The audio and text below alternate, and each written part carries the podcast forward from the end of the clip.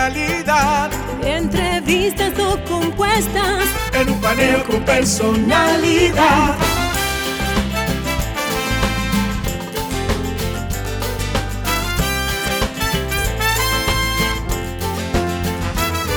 Un paneo con habilidad. Encuentro e interrogatorio. Un paneo con agilidad. Para lo importante y notorio. Un paneo Sin recreo. Un paneo sin abucheo. Un paneo En su apogeo.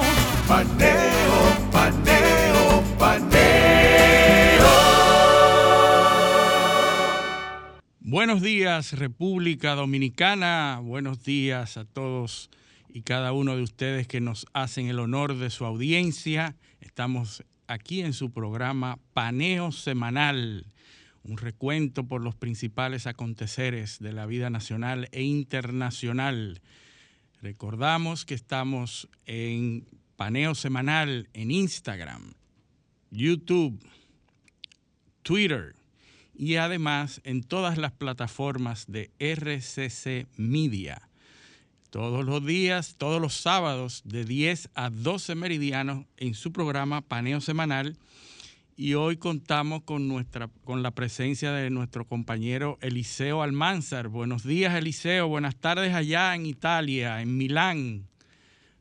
Bueno, buenas tardes a toda nuestra audiencia eh, que nos acompaña, dando las gracias a Dios como cada sábado por permitirnos el privilegio de estar aquí con ustedes y a ustedes que nos hacen el honor de escucharnos y de vernos por esta Sol 106.5 FM, de seguirnos en nuestro canal de YouTube Paneo Semanal y en el canal de Sol 106.5 FM. Y saludando a mi queridísimo hermano, compañero Luis José Polanco. Cuéntame, Luis. Bueno, Eliseo, eh, ha sido un periplo bastante amplio, eh, académico en, en Italia. Sí. Y ya esperamos que te regreses para el próximo programa, ¿verdad? Eh, Ya estaré, Bueno. estará por aquí. Yo espero con Dios delante ya estar allá el próximo fin de semana. Eh, todavía me queda la última pata, el viaje académico. Eh, me quedan unas sesiones de trabajo de la tesis doctoral eh, ahora en Madrid. Ah, sí.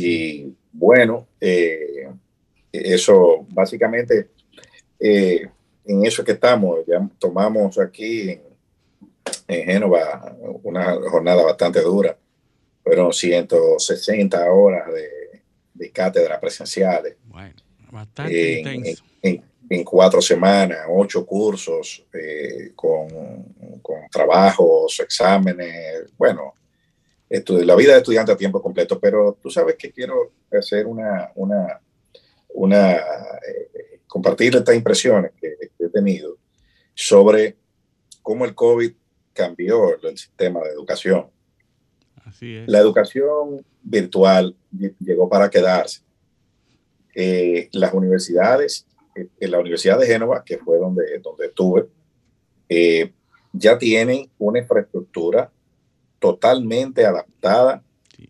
para dar eh, clases virtuales, conectarse en línea con profesores de otras universidades. O sea, ahí han hecho unas inversiones que son eh, eh, bastante importantes, han adecuado todas las aulas. Sí, eh, la eh, nueva para- normalidad eh, académica Claro. ya, ya es tecnológica. Totalmente, todos los sistemas, todas las aulas cuentan con unos sistemas de cámara que son especiales para aulas. O sea, la- mira cómo la, la tecnología ha podido, va inmediatamente respondiendo la- la- las necesidades puntuales. En el 2019 nadie sabía que todo esto iba a suceder.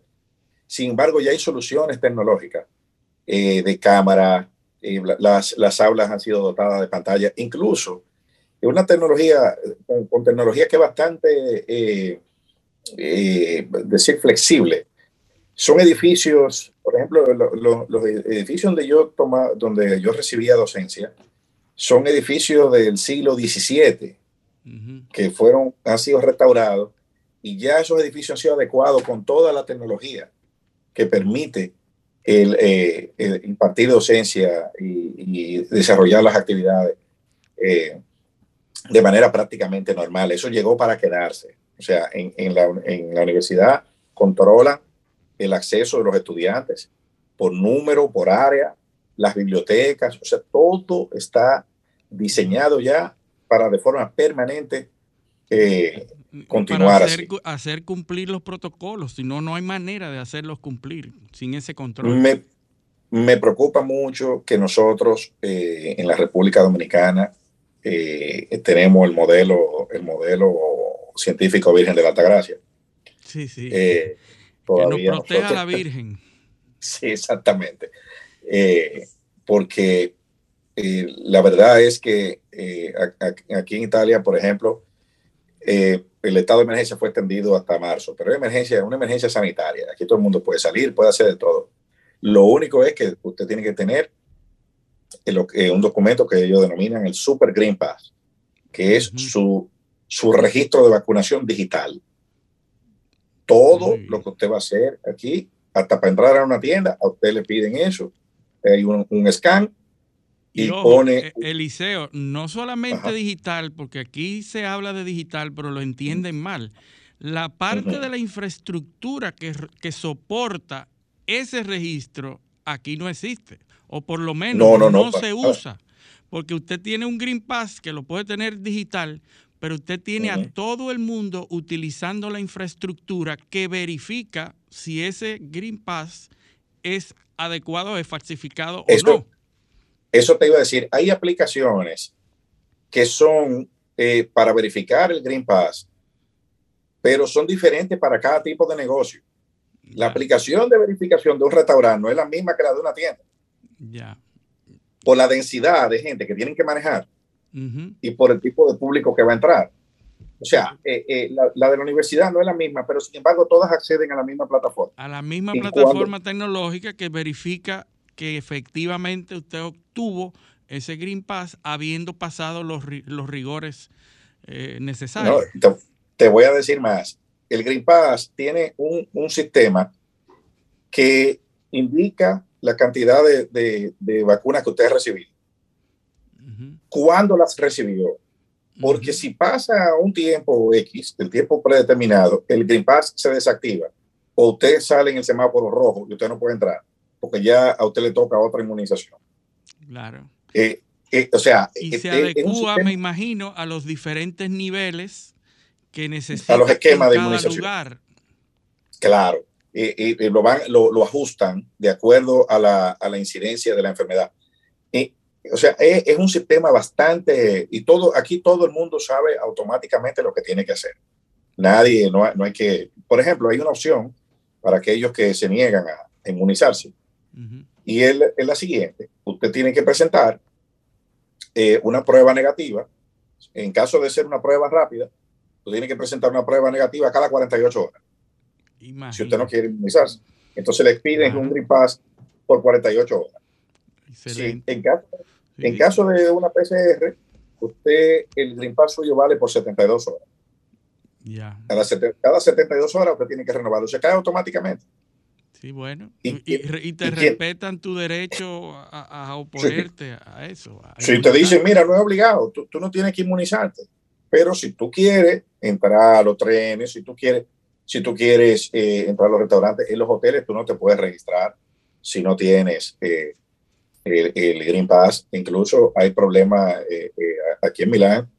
me, estaba, me estaba comentando la persona que, de la recepción del, del hotel que hay problemas porque hay países que no, eh, eh, que no, no, piden nada, y turistas que llegan por tierra a los hoteles y cuando llegan a la recepción se dan cuenta de que no se pueden registrar eh, sin, sin el Pass. La policía pasa a hacer controles en los hoteles, controles aleatorios.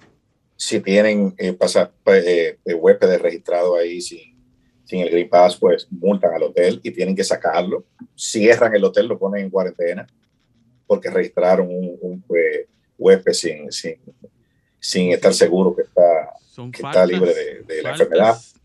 Que, que cometen y, y, se enforzan, ¿verdad? Se, exacto. Entonces no es rentable, no es rentable la, la, la, infracción. O sea, un hotel, un hotel no puede pasarse dos semanas cerrado solamente por registrar un huésped. No, no. Y además pagar una multa. E, Entonces, el, cumplimiento es aquí eh, prácticamente espontáneo, todo el mundo, y todo el mundo sabe lo que tiene que hacer. yo veo que allá no estamos limitando a contar infectados y a contar muertos y a medir como, como esto, que no se muere gente o que se infectaron menos. Porque ya eh, todo el mundo puede hacerse prueba en la casa sin control y sin, sin ningún tipo de, de, de seguimiento. Eh, yo, la verdad es que, pero nada, a nosotros nos, nos protege la Virgen de Altagracia. Gracia Parece que sí. Yo creo. Creemos que sí, Eliseo. Pero hay que esperar que las autoridades tomen las medidas poco a poco. Yo creo que ya esa es la normalidad a la que nos vamos a ir acostumbrando poco a poco a vivir con eso y a vivir con las normas y los protocolos necesarios. Y, como dije, como dije al principio, como dije al principio, hay sectores en los que lo que, lo que fue una normalidad coyuntural o una práctica coyuntural eh, va a permanecer. O sea, se va a volver la, la, práctica permanente, ¿no? Eh, y, y, lo digo en el sector de, educación. Se han abierto muchos campos, las crisis abren oportunidades. Y de repente una universidad que podía albergar 30, eh, 40 personas puede hacer cursos con mil o dos mil estudiantes en cualquier parte del mundo. No, sí, las universidades están en ese proceso. Yo como docente en la universidad, en la Pontificia Universidad Católica Madre y Maestra, estoy inmerso en los procesos de adecuación de las asignaturas de la versión presencial a la versión online, porque hay que hacer toda una preparación. El esquema en que se imparte docencia de manera tradicional no es el mismo.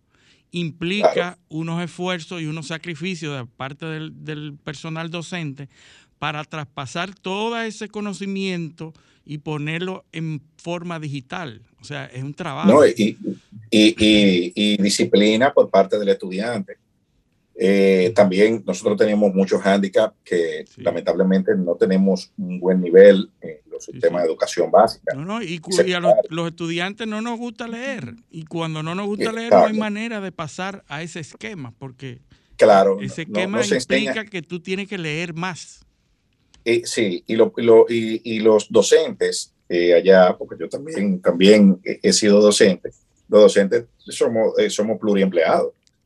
O sea, usted sale de una oficina, en mi caso, eh, o, de un tribunal, a dar clase, como fueron todos mis profesores.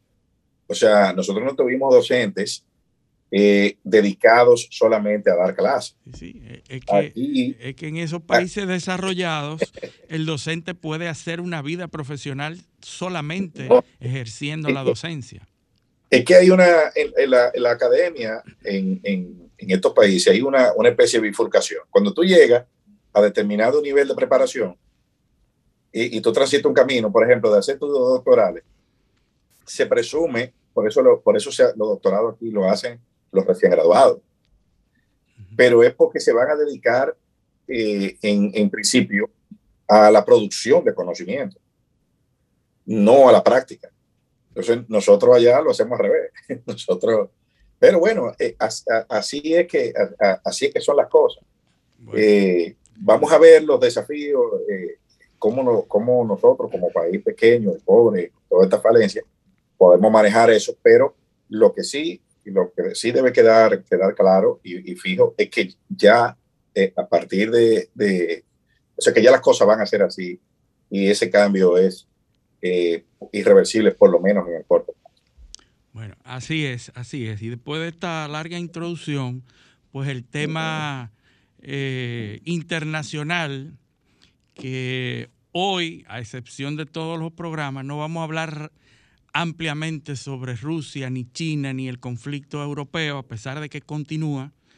Eh, China inauguró los Juegos Olímpicos de Invierno, eh, recibió en su país a Putin, le dio un apoyo, coincidieron de nuevo en descartar la posición de los Estados Unidos, eh, denunciándola como que las mentalidades antiguas de la Guerra Fría, lo mismo que han estado haciendo todas estas semanas.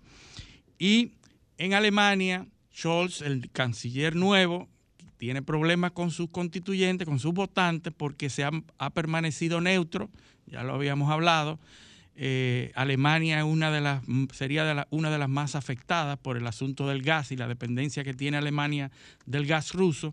Ya los votantes le exigieron que se defina, que nada de neutralidad y nada de invisibilidad. Es decir, que ahí tiene la papa caliente.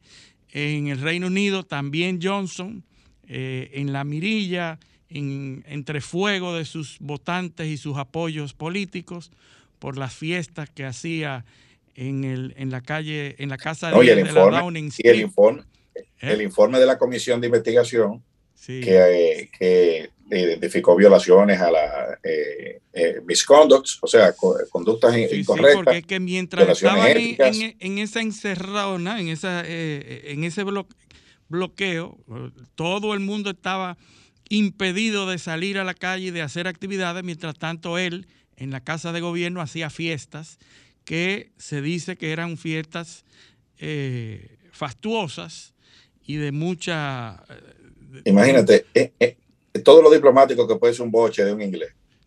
Imagínate. Entonces, ahí está la, por la parte internacional, pero la parte que yo quiero traer fundamental es algo que está pasando en Estados Unidos. En Estados Unidos estamos viendo lo que hemos llamado, lo que le, estoy llamando, a las plataformas de desinformación. Plataformas de desinformación. ¿Qué es lo que ha pasado? Tú sabes que Bloomberg, el, el medio económico por excelencia, tanto digital como escrito, Bloomberg, publicó por 30 minutos la noticia de que Rusia había invadido finalmente a Ucrania y lo puso en un titular en ese media outlet, en, esa, en ese medio, a las 4 de la tarde de ayer salió la noticia de que Rusia invade Ucrania. Y esa noticia duró 30 minutos puesta ahí hasta que finalmente la retiran. Cuando la gente vio eso, entró inmediatamente y, y estaba, daba a una página de error. Obviamente, Bloomberg ha dicho que tenía ya preparados para los casos en que se que hay un, resultado, pues prepara los, los titulares y parte se parece al titular se parece al titular de Dewey defeats Truman. exactamente. Tú sabes que esos medios preparan, y, eso pasaba mucho en la guerra eh, del Golfo, eh, cuando había una, un desconocimiento de lo que iba a pasar o no, se preparaban varias noticias y la que se daba pues era la que se publicaba para hacerla mucho más rápido. Hay una, una lucha, una carrera en contra del tiempo con el, con el tema de la, de la información. Pero lo que voy a comentar es sobre la controversia que existe en la plataforma Spotify. ¿Sabes qué Spotify? Y nosotros hablamos sobre Joe Rogan. Joe Rogan es un comediante que ha ido eh, produciendo estos, estas entrevistas durante mucho tiempo, desde 2009, y ha ido escalando por su forma eh, banal, su forma humana, su forma como, como la población general de preguntar las cosas. Él pregunta y le responden. Y él ha tenido mucho éxito en eso y él eh, ha estado produciendo unos podcasts, unas emisiones con entrevistas. Y resulta que en la, la semana pasada Spotify ha perdido la friolera de 4 mil millones de dólares en la depreciación de sus acciones. 4 mil millones de dólares ha perdido la plataforma Spotify. ¿Por qué? Porque Spotify, habiendo hecho un contrato con Joe Rogan para tenerlo exclusivo por el éxito de, esas, de esos podcasts, él trae a científicos. En diciembre pasado trajo al doctor Robert Malone, que es uno de los copropietarios de las patentes con las que se hace la vacuna RNA mensajero o ARN mensajero en español, que es la vacuna con la que se, se ha producido varios laboratorios, han producido la, vacuna con esta tecnología. Y él es uno de los científicos que es propietario de, de, las, de esas patentes. Pero él, en, eso, en ese podcast, condena la posición de las farmacéuticas y de la industria farmacéutica que produce la vacuna, diciendo que hay datos que se manejan y que se han ocultado. Con toda la propiedad, yo he visto y he venido siguiendo, y la verdad que el tipo habla con propiedad y dice cosas eh, que son eh, preocupantes y que son de, de escuchar, pero la comunidad científica internacional ha denominado estas entrevistas como no científicas, como anticientíficas y que diseminan información falsa con respecto al COVID. Y entonces eh, la comunidad científica, los médicos, eh, han hecho una carta que han sido firmadas por mil y pico de firmas de, doctores de, todos los niveles, protestando ante Spotify por la diseminación de esas entrevistas. Esas entrevistas, Spotify lo que le ha dicho es, nosotros tenemos que respetar la libre, el derecho a la libre información, a la, a la libertad de pensamiento, a la expresión del pensamiento, y nosotros lo que podemos hacer es ponerle un, un aviso diciendo que vayan a buscar fuentes confiables. De manera que Spotify no hizo mucho caso a esa, a esa carta hasta que un artista, Neil Young, famoso eh, artista norteamericano, eh, dijo que él no podía estar en una plataforma en donde se estuviera diciendo lo que Joe Rogan está diciendo, lo que los invitados de Joe Rogan están diciendo. Y a eso se le sumaron uno que otro artista pidiéndole a Spotify que retirara su música de ahí. ¿Y qué es lo que pasa con esto? Es que se produce el proceso inverso a la viralización. Cuando usted logra hacer un video y se viraliza, usted gana inmediatamente millones de usuarios y de seguidores. Y con ese millón de usuarios o seguidores, usted lo que hace es ganar dinero.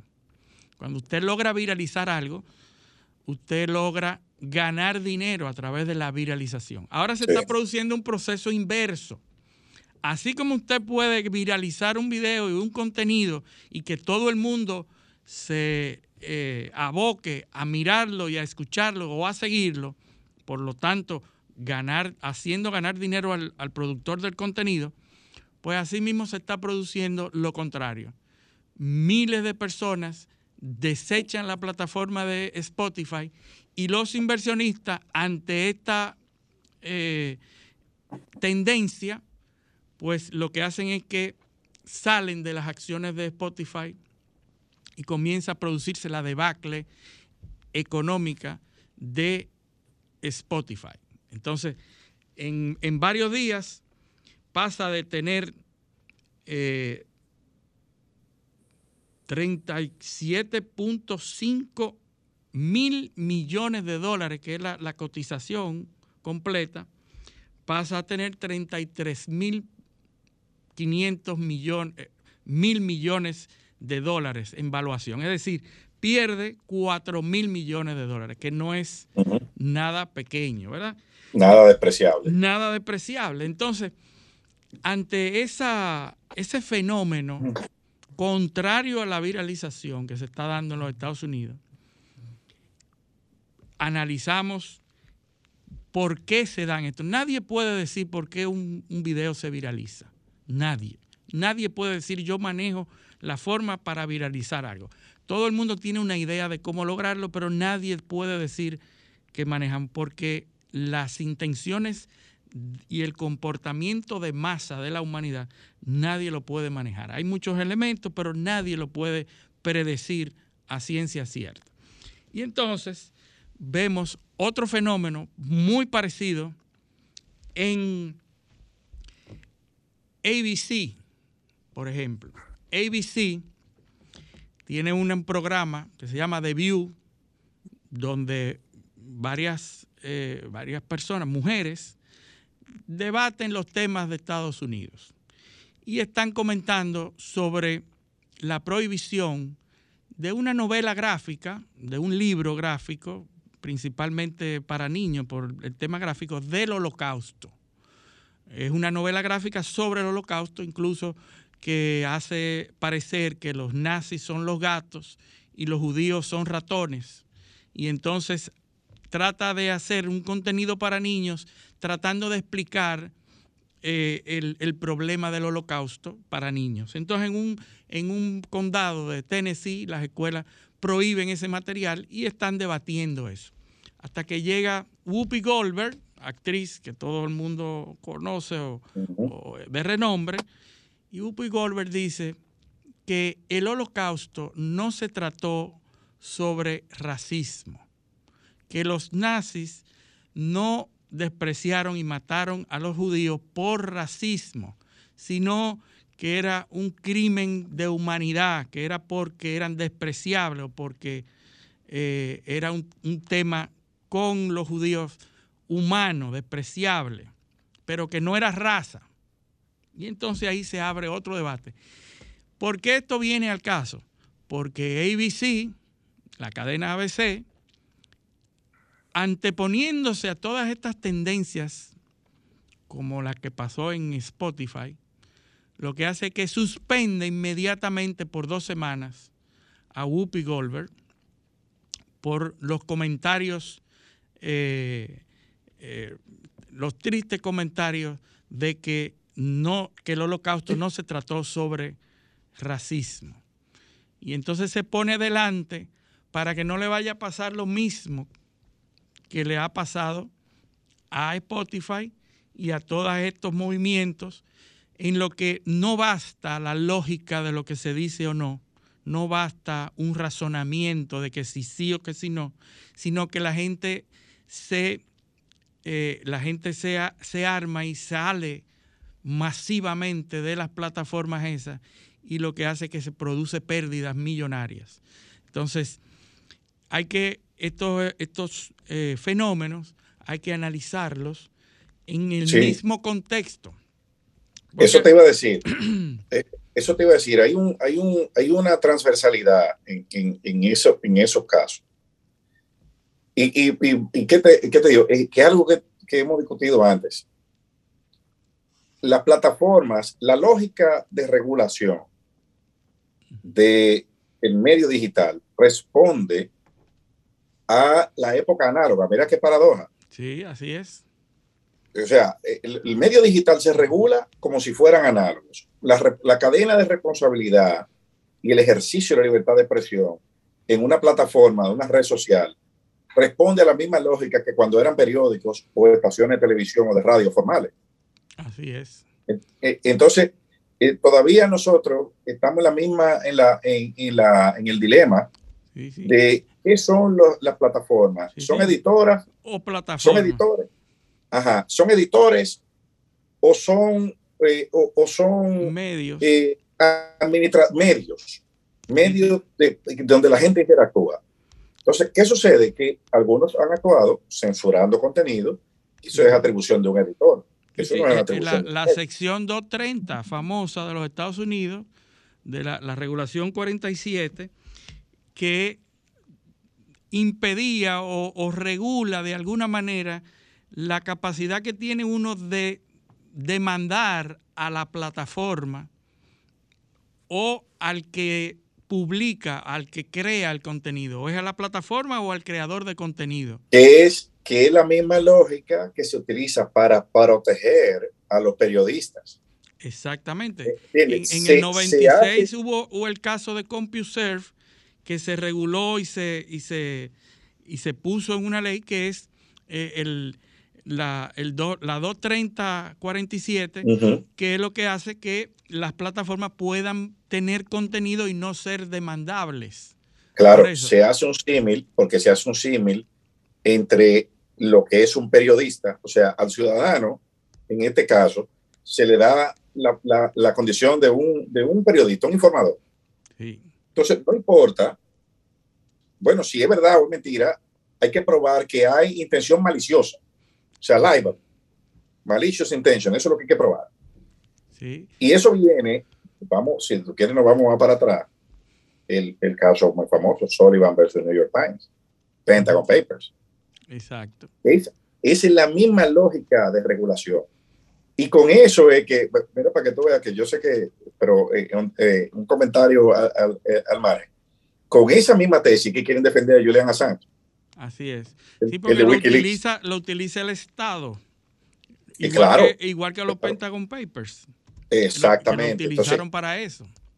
Esa, esa es la, la, transversalidad. Hay unos trabajos de, de, de un profesor de, de, la, de la Escuela de Leyes de Virginia que se llama Frederick Schauer eh, en Estados Unidos, que es muy interesante eh, y que lo que mantiene una posición doctrinaria de defender eso, o sea, de, de, de, de proteger la, la, la, libertad de publicación y de darle cierto manto de, de, de no impunidad, pero de inmunidad a los medios que publican.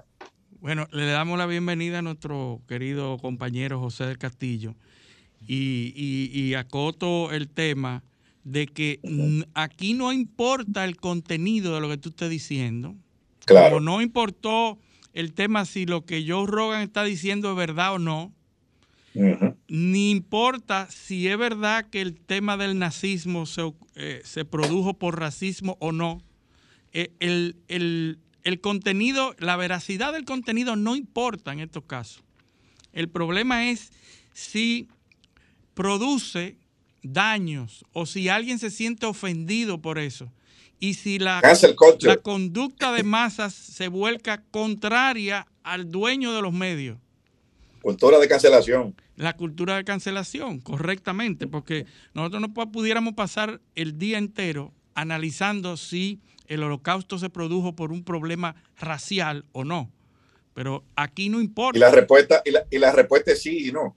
Sí, sí, porque realmente no, eh, estricta y académicamente no, pero en el fondo sí, porque así lo definían los nazis a los judíos. Claro. Los claro. judíos Los eran judíos- definidos como una raza inferior. Entonces era el racista. judaísmo es una religión, Ahora, no una raza. Los judíos no, No, son una No raza. solo los judíos, es decir, ahora Claro. el, el- ahí es porque viene, y, y aprovechando para darle los buenos días a todos, ahí es que viene el tema de sí y no, como dice Eliseo. Sí. Eh, lo que pasa es que los judíos también eran eh, una, una etnia, eh, Una comunidad. Un una conglomerado. comunidad, un conglomerado, Sí. eh, Y eran cerrados. pero con origen judío, Son evidentemente, cerrados. Eh, y con un gran poder económico, Así es. eh, no solo en Alemania, sino en otros países de Europa. Sí, sí. Ese es el verdadero Entonces, temor. El tema no es que los judíos, los judíos eran inferiores, es que eh, los nazistas el- desarrollaron una ideología donde eh, la etnia considerada alemana, que eran los, La- los arios, eran la raza superior.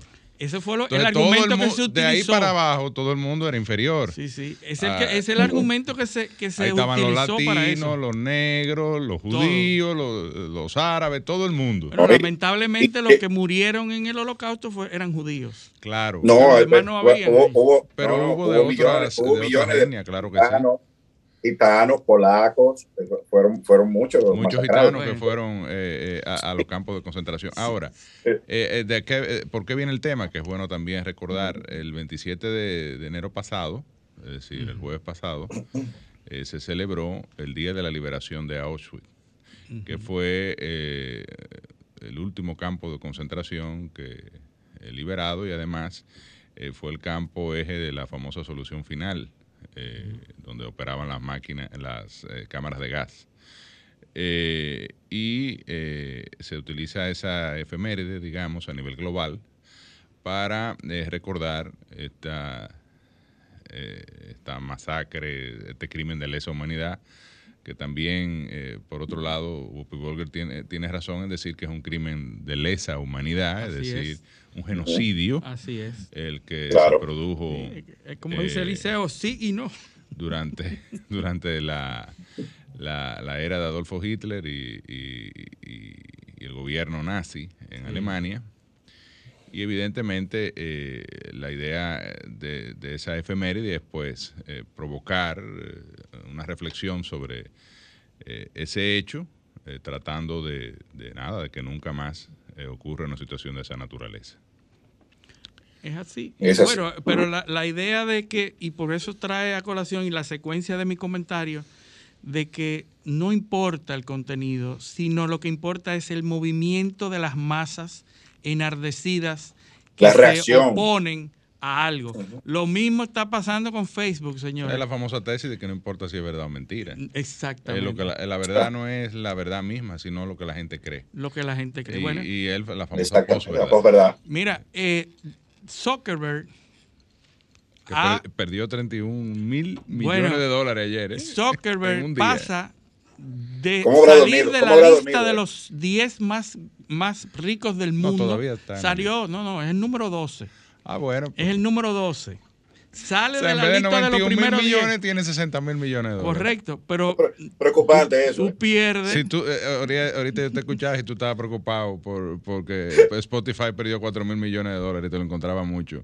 Yo decía, concho, ¿y qué pensará de, de lo que perdió Mark Zuckerberg? Así es, pero fíjate, No, no, pierde. no. eh, Oigan, oigan, oigan esto, señores. Yo, eh, eh, eh, eh, cuando firmaron a, a Tati Junior, jugador de béisbol, yo escuché una discusión entre dos individuos eh, diciendo que Tati Junior se desesperó, que nada más cogió 300 millones de dólares. Se desesperó con 300. Se desesperó. Y no, porque así es, es- es, eh, todo depende de a- con quién tú lo compares. Pero ¿por Claro. qué, por qué se está de, por qué está decayendo la valoración de las acciones de Facebook? Porque entre otras cosas, Meta, ¿no? ¿Qué se llama ahora? Meta, el Meta, que es la compañía, Metaverse. la compañía matriz de Facebook, ha perdido y está perdiendo a una acelerada, eh, a, un- a una velocidad acelerada. Se recupera. Se está perdiendo porque básicamente dos cosas. Primero, la, lo que está haciendo TikTok, lo que está logrando TikTok, que está haciendo que la gente se vaya a TikTok y deje de utilizar y deje de suscribirse a Facebook. Cada vez menos gente se suscribe a Facebook. Pero también la declaración de Apple de que va a regular la forma en que se maneja la información privada. La información privada de los usuarios es vital para que alguien pueda sacar dinero de provecho. O sea, si, si los sistemas operativos los teléfonos y las computadoras protegen de otra manera los datos privados, las compañías como Facebook y otras no pueden hacer dinero. Porque esa, esa forma, ese esquema de negocios de Facebook está basado en el uso de la información privada de los usuarios. Si tú no tienes acceso a esa información privada de esos usuarios, tú no puedes hacer dinero de la misma manera. Entonces, Apple dice, yo voy a poner protecciones y seguridad en mis aparatos, en mis sistemas operativos, para que no pueda salir la información privada de los usuarios.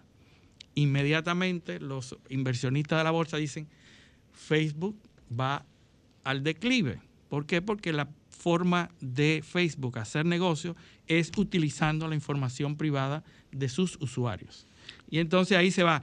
Pero también porque la semana pasada, hace unos días, se produjo la primera violación de una persona en el metaverso.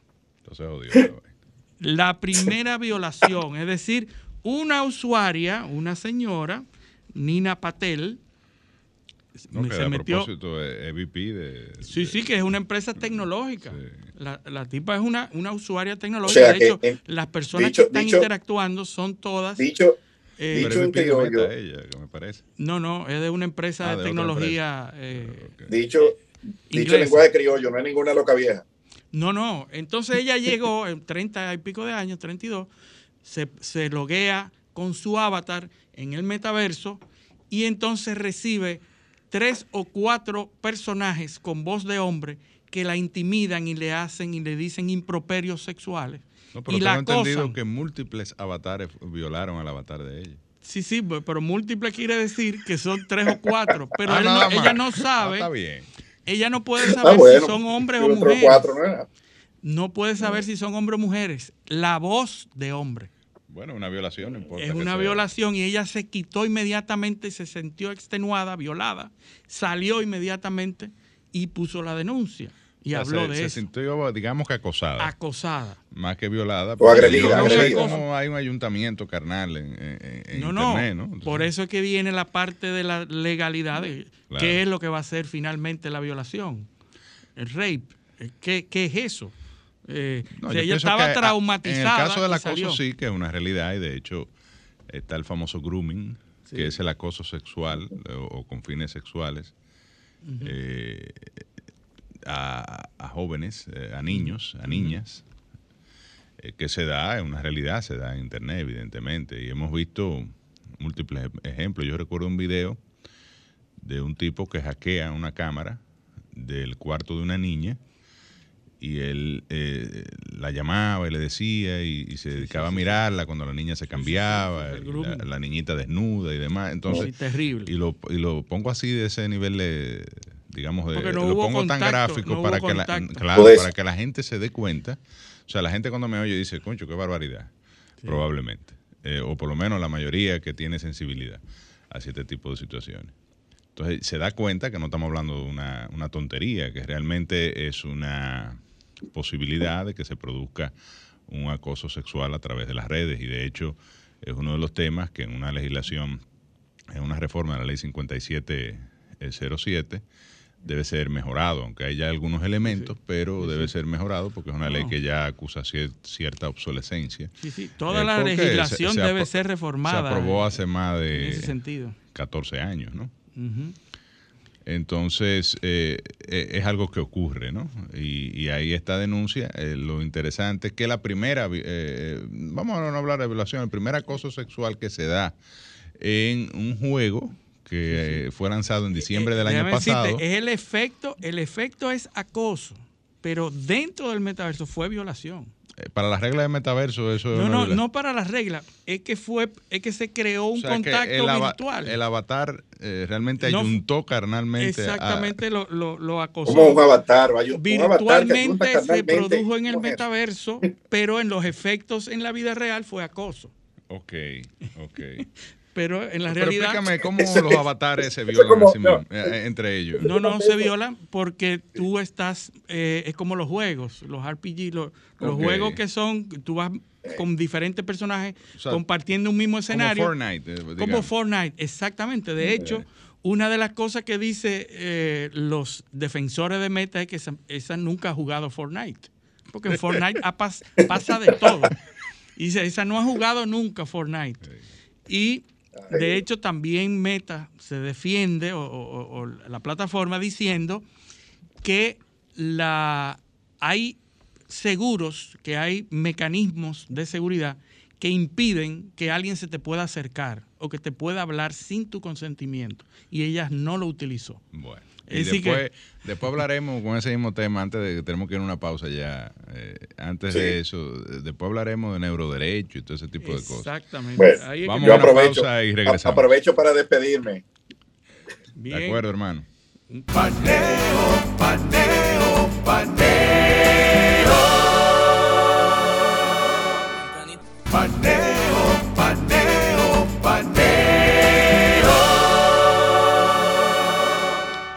Seguimos en su espacio, paneo semanal. En sábado tecnología. Sábado de tecnología porque ha sido tecnológico todo este sábado. Y vamos a seguir no solamente tecnológico, sino científico, con nuestro invitado, José Elías.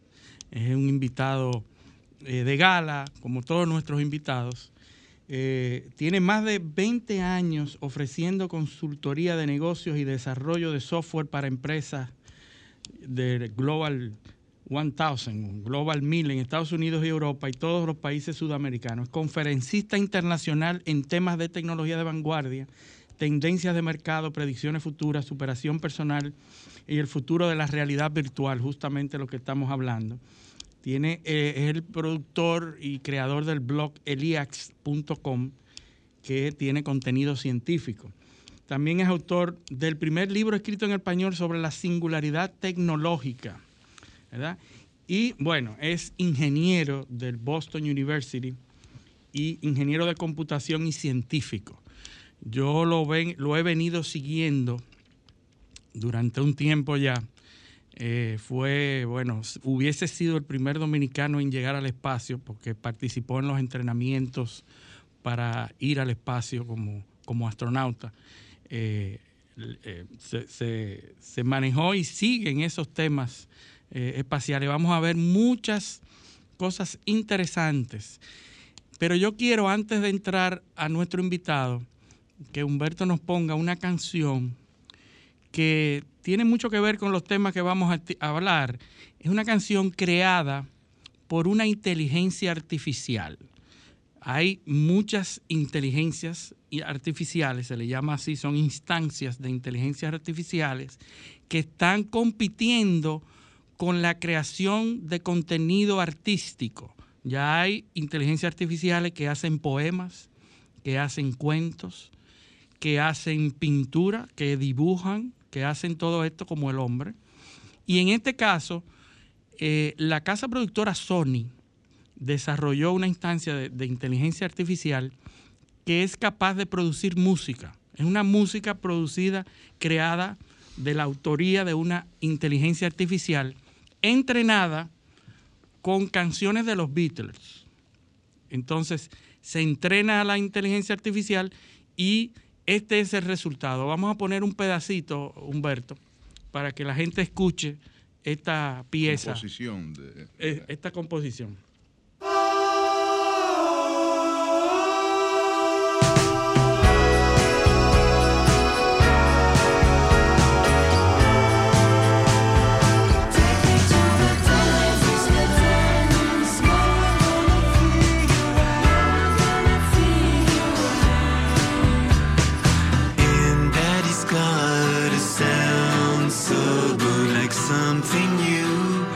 turns me on.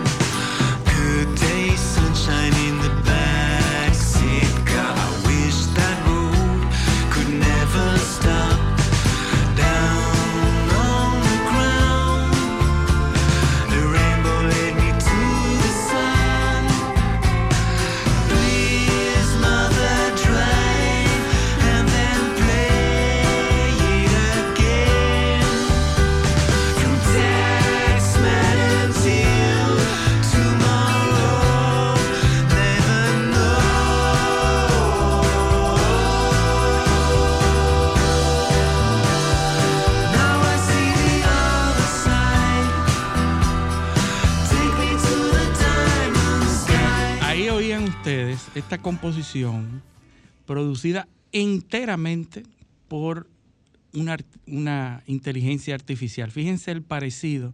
Esta música no es, no copia ninguna, es producida entrenada por música de los Beatles. Para que ustedes vean por dónde anda ya esa tecnología.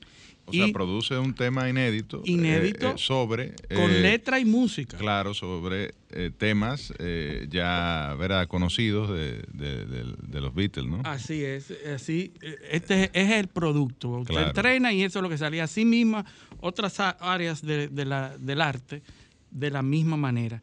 Y entonces, ya sí, vamos a, a darle la bienvenida a José Elías y vamos a hablar de el espacio del, telescopio James Webb, el telescopio espacial. Buenos días, José Elías, ¿cómo te sientes? El micrófono. El micrófono. Hola, ¿me escuchan? Ahora sí, ahora, sí. ¿Cómo están todos? Muchas gracias por la invitación. Un placer tenerte por aquí. Bienvenido, José Elías. Eh, la verdad que mucho gusto de que estés en nuestro programa. Ya te seguimos con tu interesantísimo contenido. Prometes muchas primicias. Vamos a oír y, vamos a comenzar primero con tu trayectoria rápidamente para darte, eh, para no quitar mucho tiempo en otros temas que yo sé que tú quieres compartir con nosotros. ¿De dónde te surge esa inclinación hacia, las, hacia el área de las STEM, hacia el área de la ciencia y la ingeniería? Bueno, brevemente, eh, desde niño yo he sido siempre súper, súper curioso. Y una cosa que yo hacía todos los días es que salía de mi casa a una barbería que estaba en la esquina y me ponía a leer. Entonces, ustedes se imaginarán estos barberos con este muchachito de, qué sé yo, 6, 7 años, ahí todos los días leyendo periódicos y revistas y todo lo que yo podía devorar, básicamente. Como ustedes saben, yo no soy tan jovencito que digamos. en, esa en esa época no había internet, eh, no existía la web como la conocemos hoy día. Eh, los recursos eran muy escasos para uno aprender de estas cosas, de ciencia y cosas. Así que ese era mi, mi punto de encuentro en la barbería. Tú, eres, tú eres, de Santiago, eres, de Santiago, ¿verdad? Sí, sí, sí, de Santiago, de, del barrio de los Pepines, específicamente. Una gloria. Excelente. Entonces, sí, sí, sí, sí, adelante, adelante. Entonces, nada, eso siguió toda la vida, esa curiosidad hasta que eventualmente llegué a vivir a Estados Unidos cuando tenía uno poco después de los 12 años, creo que fue. Y, y, nada, ahí empezó todo. Allá, ah, no, hubo un evento muy importante que marcó mi vida, que yo creo que fue lo que, lo que me hizo meterme en todo esto. Y fue que un día viendo televisión me topé con el documental Cosmos de Carl, Sagan. Claro, y eso fue eh, un evento, eh, eh por decirlo así, histórico importantísimo en mi vida, porque ahí fue que yo dije, wow, ¿qué es esto? Y la verdad que yo creo que ese hombre no sabe la cantidad de vida que cambió con ese documental. Que a propósito, al que no lo haya visto, es importante que sepan que todavía el día de hoy continúa siendo el documental que más se ha visto en toda la historia de la humanidad. ¿Ok? Eh, hicieron después, posteriormente, otra versión que continuaba esa, con Neil deGrasse Tyson, eh, que se llamó también Cosmos. Esa fue más reciente en estos años y también es excelentísima, la recomiendo las dos. Y nada, después ya eh, eh, fui a Estados Unidos, estudié en Boston University. Allá después me puse a dar consultoría con unos profesores y empresas que tenían que ver con Harvard y el Instituto de Tecnología de Massachusetts. Me fui después a Sudamérica como gerente de tecnología y después también de operaciones de una empresa multinacional. Y la cosa es que regresé a mi país entre el año 2000 y 2001, porque aquí, aquí me gusta vivir toda la vida.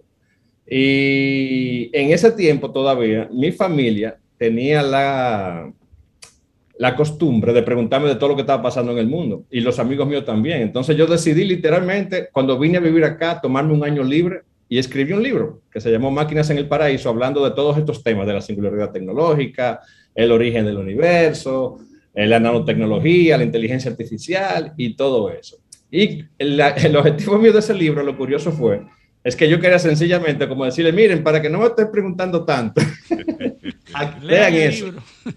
Claro, pero tuvo el efecto adverso porque el libro no, no sabía yo que lo habían prestado más adelante. yo lo imprimí literalmente. Claro, entonces el libro se propagó por toda la familia, los amigos, y entonces la pregunta yo bien más que antes. ¿Qué decidí hacer? Dije, ok, lo que voy a hacer ahora, voy a, abrir una página web, un pequeñito blog, para, y todos los días le prometo que voy a escribir algo. Y ustedes lo van a leer y así me dejan tranquilo, puedo decirlo así. Y bueno, seis meses después, sin yo darme cuenta, literalmente entré a un panel de control que decía estadísticas de, lectores y ya habían, creo que en unos 40 países leyendo el blog a los seis meses. Y dije, wow, espérate. Y yo siempre digo que me pasó como la película de Spider-Man, del hombre araña, que dice que con gran poder viene una gran responsabilidad. Y ahí fue la primera vez que yo me tomé en serio y dije, wow, pero espérate, esto de verdad que la gente le interesa. Hay un grupito de personas, aunque sea, que se interesen en estos temas. Y ahí yo me puse ya más en serio en el blog eh, y me puse una meta. La meta que después la revelé en el último artículo que escribí oficialmente es que yo iba a escribir 10.000 artículos sin parar.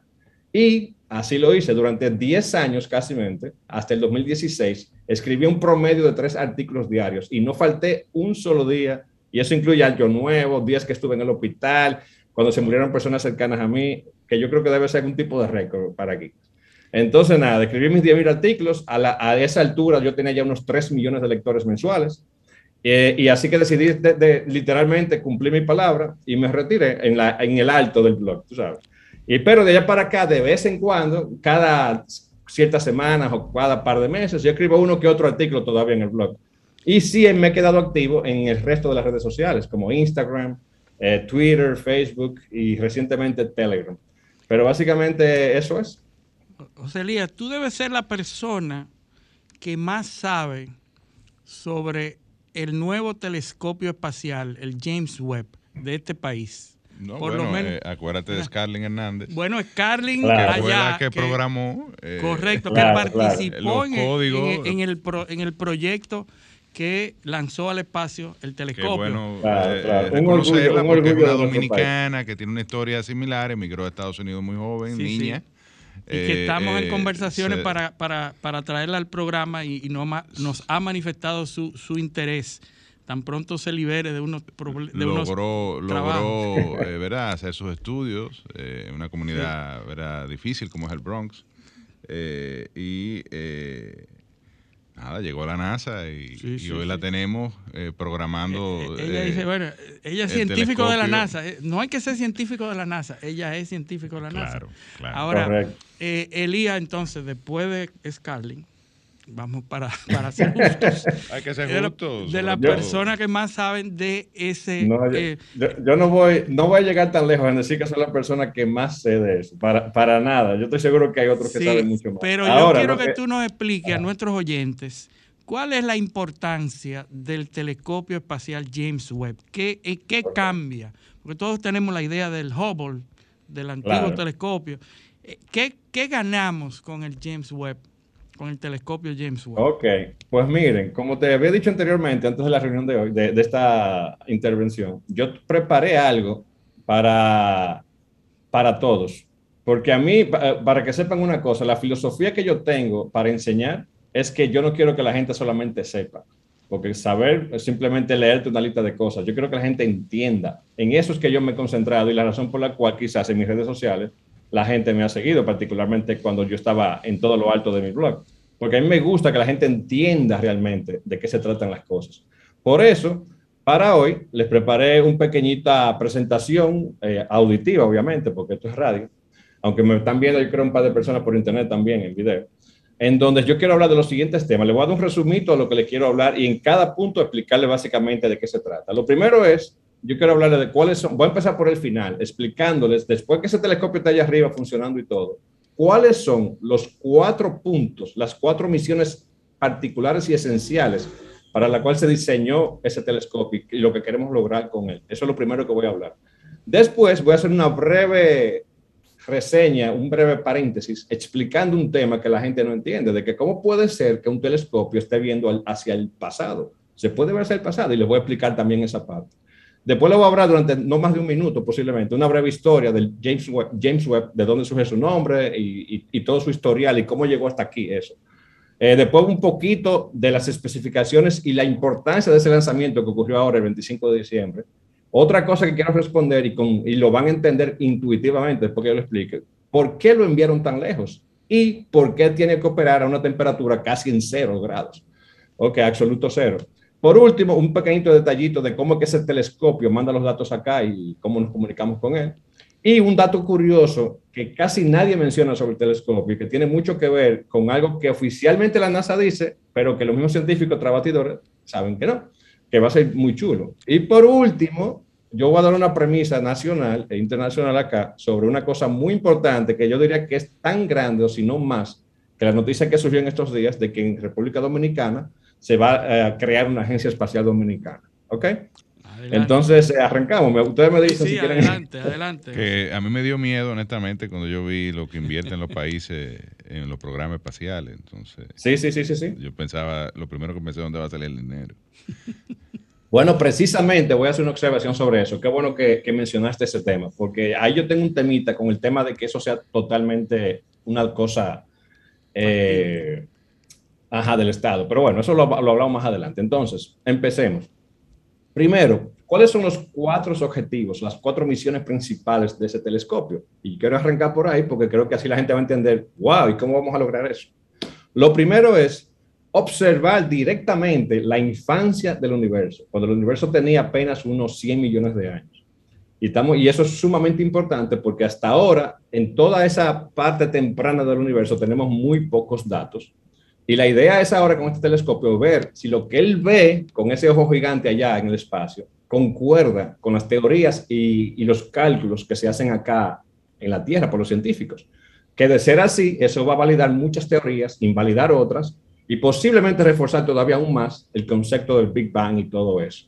De, por ahí mismo de paso, con ese punto uno, también posiblemente vamos a entender mejor, posiblemente digo, lo que es la famosa materia oscura y la energía oscura, que componen el 95% del universo y no sabemos lo que es, literalmente. Si un científico te dice que sabe, es un mentiroso porque nadie sabe todavía. La segunda cosa que vamos a, aprender con este telescopio es cuál es el ciclo de vida de una estrella desde que nace, porque por primera vez vamos a poder ver el nacimiento de las primeras estrellas del universo con este telescopio. Eso va a ser algo impresionante cuando veamos esas primeras fotografías eh, que lleguen acá. Eh, lo tercero es que vamos a averiguar cómo evolucionan las galaxias a través del tiempo, porque por ejemplo, hoy mismo, hoy día, nosotros podemos ver galaxias que se están formando y todo lo otro, pero nunca hemos visto las primeritas galaxias con las primeritas estrellas que surgieron.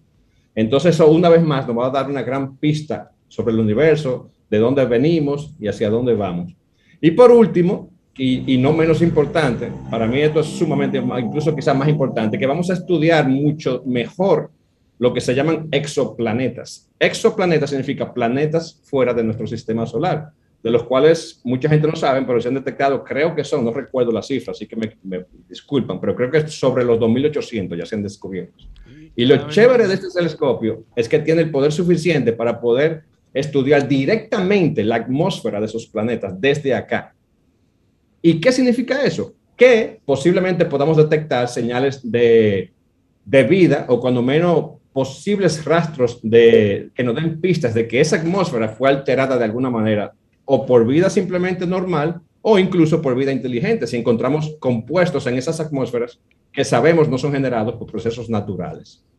Entonces, esas cuatro cosas, esa es la razón por la revolución que, que, va a haber pero de todo tipo, sobre todo filosófica. Eh, claro, puede cambiar el mundo. El, el, dilema existencial de dónde surgimos, a dónde vamos. Eh, y si estamos solos. Hasta el tema teológico va a estar afectado, ¿no? Eh, Exactamente. Teológico, ¿no? Exactamente. Y, y, es bueno aclarar que muchas de estas cosas, de lo que vamos a ver con este telescopio, ya se han teorizado antes, pero un científico serio, honestamente, nunca va a decir que estamos 100% ciertos de eso hasta que no veamos evidencia. Y para eso fue que se construyó este telescopio. Entonces, una pregunta, yo quiero hacer un paréntesis aquí, como dije ahorita, para explicarle a la gente qué significa realmente que un telescopio pueda ver hace, cuando las primeras galaxias o las primeras estrellas, 100 millones de años cuando arrancó el universo, cuando el universo tiene unos 13.825 millones de años. Es decir, ¿cómo puede ser que un aparato aquí pueda ver el pasado? Y para eso lo voy a explicar muy fácilmente.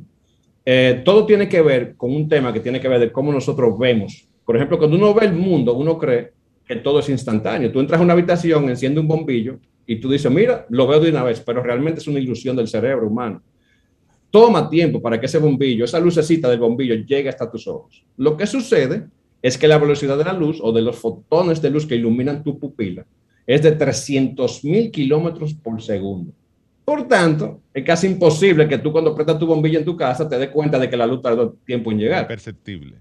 Exactamente. Sin embargo, cuando ya vamos a distancias como por ejemplo la Luna, la Luna que está a unos 384 mil kilómetros, si no recuerdo mal, eh, la, la, la luz tarda unos 1.3 segundos para llegar aquí. Y es bueno que la gente entienda que cuando se habla de telecomunicaciones y espectro electromagnético y todos esos temas eh, técnicos, se habla realmente de que esa información, esas ondas de radio, el Internet que viaja por el Wi-Fi, viaja a la velocidad de la luz. ¿Qué significa eso? Que un astronauta en la Luna se dice, hola, y manda un mensaje para acá. Ese mensaje dura aquí 1.3 segundos para llegar. Y para nosotros responderle para atrás, 1.3 segundos más. Eso no aparenta mucho, pero si nos vamos al Sol, el Sol está a 150 millones de kilómetros aproximadamente. ¿Qué significa eso? Que las cosas que estamos viendo del Sol están tardando ocho minutos en llegar a, nuestros ojos acá. En otras palabras, si por alguna razón, eh, para fines didácticos, claro está, si en el Sol estuviera una persona y se muere, pa, y cae muerta, nosotros no, no, nos vamos y le sacan una foto y nos la mandan. Esa foto va a durar ocho minutos para nosotros verla. Por tanto, esa foto que estamos viendo aquí en la Tierra es algo que sucedió hace ocho minutos atrás. Similarmente, cuando nos vamos a otras estrellas que están ahora a miles y millones y trillones de kilómetros. Un delay, tiene un delay. Exactamente, ese delay dura más. ¿Qué significa eso? Que cuando vemos de noche y miramos hacia arriba, que a propósito, esto es una de las cosas que a mí más me impresionó cuando yo aprendí eso como de jovencito. Cuando tú miras para arriba del cielo, todas esas estrellas, tú estás literalmente, no figurativamente, literalmente viendo el pasado. Hay muchas de esas estrellas que tú estás viendo que, hace tiempo desaparecieron. correcto. Wow. Entonces, mientras más lejos tú ves, más al pasado estás viendo. ¿Se entendió? Claro, Así es. perfectamente. Muy bien, entonces esa es la razón. Entonces, Tiempo vamos a hablar pasa. rapidito de cómo surgió el famoso telescopio el James Webb. Lo primero, mucha gente se pregunta, ¿y ese nombre de dónde viene? Y yo creo que es importante mencionarlo, porque como ustedes saben, las misiones Apolo en los años, en la final de los 60, en el 69, aterrizaron, alunizaron el primer ser humano en la Luna. Ese señor fue el director de la NASA durante ese proceso que, que llevó al ser humano a la Luna. Y por tanto, para honrarlo, le pusieron el nombre telescopio. Eh, y una cosa interesante, la, mucha gente no sabe que este telescopio se empezó a, a idear en el año 1989. Estamos hablando de unos 32, 33 años atrás. Y durante un proceso entre el 89 y 94 se estuvo planificando. ¿ok? Ya para el 2005 fue que ya se terminó la especificación final, que es la que vemos más o menos hoy día. Y eh, eso se hizo público en el 2007. Y ese mismo día yo escribí un artículo que está ahora en mi blog, ahí lo pueden ver, en donde yo hice ese anuncio. Y desde allá hasta acá, esos 14, 15 años, no me acuerdo cuánto, eh, yo he estado escribiendo sobre, sobre ese telescopio. Así que se imaginan la emoción que yo tenía cuando se lanzó eso por fin el 25 de diciembre, después de tantos retrasos, porque a cada rato había un retraso de dos años, tres años, cinco años, diez años. Entonces duramos 32 años esperando ese bendito telescopio para que por fin subiera allá arriba. Y a un costo, que eso es increíble, de 10 mil millones de dólares. Ok. Increíble. Y la gente dirá, pero ¿por qué costó tanto? Bueno, primeramente, la gente tiene que entender que durante 30 años pagándole a unos científicos con unos sueldos bastante altos y teniendo una infraestructura que mantener en todo eso, eso toma tiempo, toma dinero. Y no solamente eso, que cuando se empezó a idear el telescopio, literalmente los científicos no sabían cómo se iban a hacer ciertas cosas, porque no existía la tecnología para eso. Así que se tuvo que pagar y hacer mucha investigación, por ejemplo, para la forma que se ensambló el, el espejo, el, el- el material que lo protege del calor del sol, etcétera, etcétera. Se tuvo que literalmente inventar todo tipo de cosas que posiblemente a, a propósito, eventualmente, como casi siempre sucede con todos esos inventos que se hacen para la exploración espacial, nos van a llegar a nosotros Claro. eh, como eh, a, a la vida cotidiana. Pero bueno, lo importante es, vamos a hablar ahora del telescopio en sí. ¿Qué tiene de particular este telescopio? Bueno, lo primero es que es bastante grande. La altura del telescopio es 8 metros, que son unos 28 pies. Y el espejo en sí tiene 6.6 metros o 21 o casi 22 pies de ancho. Y, pero eso no es nada. Tiene una, un, lo que se llama un, como una sombrilla, para decirlo así, que lo tapa del sol, del calor del sol. Y eso, y eso básicamente es el tamaño de una cancha de tenis. Y ya ustedes saben el tamaño de una cancha de tenis, más o menos. Claro. Y específicamente mide aproximadamente 21 por 14 metros o unos 70 por 47 pies de, Decirle de a la gente que está en el espacio, porque cuando Exactamente. se habla de telescopio, la gente, bueno, tradicionalmente Claro. eh, visualiza una, Un aparato que se un pone- Un aparato que pone el ojo, trípode. él puede ser gigante, ¿verdad? Pero Claro. Entonces, ahí viene lo chévere de esto. Ese telescopio tan grande, con esas dimensiones, no caben en ningún cohete, ni siquiera el más grande que está diseñando Elon Musk ahora mismo de SpaceX. Eso no cabía en ningún telescopio. Entonces tuvieron que ingeniárselas. ¿Y cómo se le ingeniaron? Bueno, se inspiraron en el arte japonés del origami. Sí. Este telescopio se diseñó literalmente para que se doblara como un juguetico adentro y él mismo, en, en su camino, que duró 30 días en llegar a su punto, y vamos a hablar de eso en un momento, sí. se iba des- des- desenvolviendo, abriendo los espejos, abriendo las partes, etcétera. Y eso es una de las cosas que más temor le dio a los científicos aquí en la Tierra. ¿Por qué?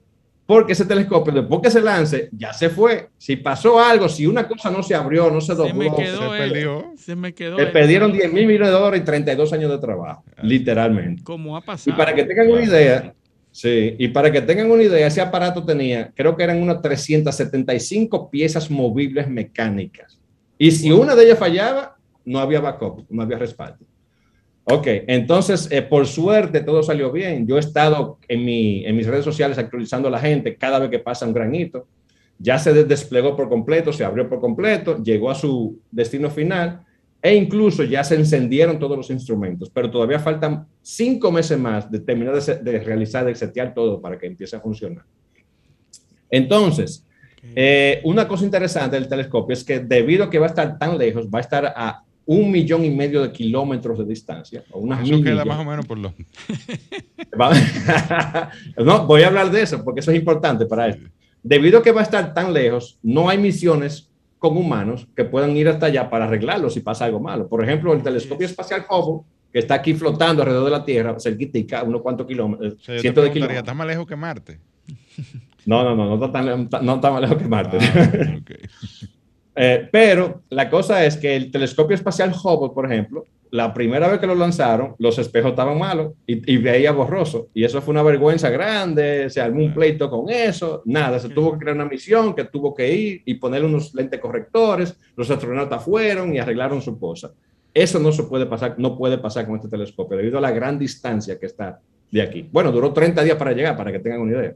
Sí. Así que eso es o funciona o no funciona. Y hasta ahora, hasta ahora, está todo funcionando. Le faltan cinco meses más para que todos los instrumentos se, se, se enciendan bien, se prueben, se calibren y todo eso.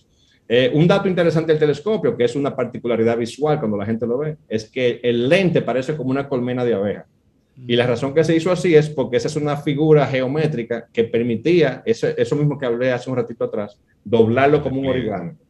Entonces, pero lo interesante es que tuvieron que inventarse una tecnología para que después que esos eh, espejos se, desplegaran y se conectaran todos en uno solo gigante, que tuvieran un margen de error tan pequeño que, bueno, con la vista humana es imposible eh, notarlo. Es muchísimo más pequeñito que el tamaño del ancho de un cabellito humano. Así que se inventó toda una tecnología para mover eso nanométricamente, para que caigan entre todos los espejos, formen uno grande. Eso fue de por sí un, incre- asombrosamente increíble adelanto científico que se hizo.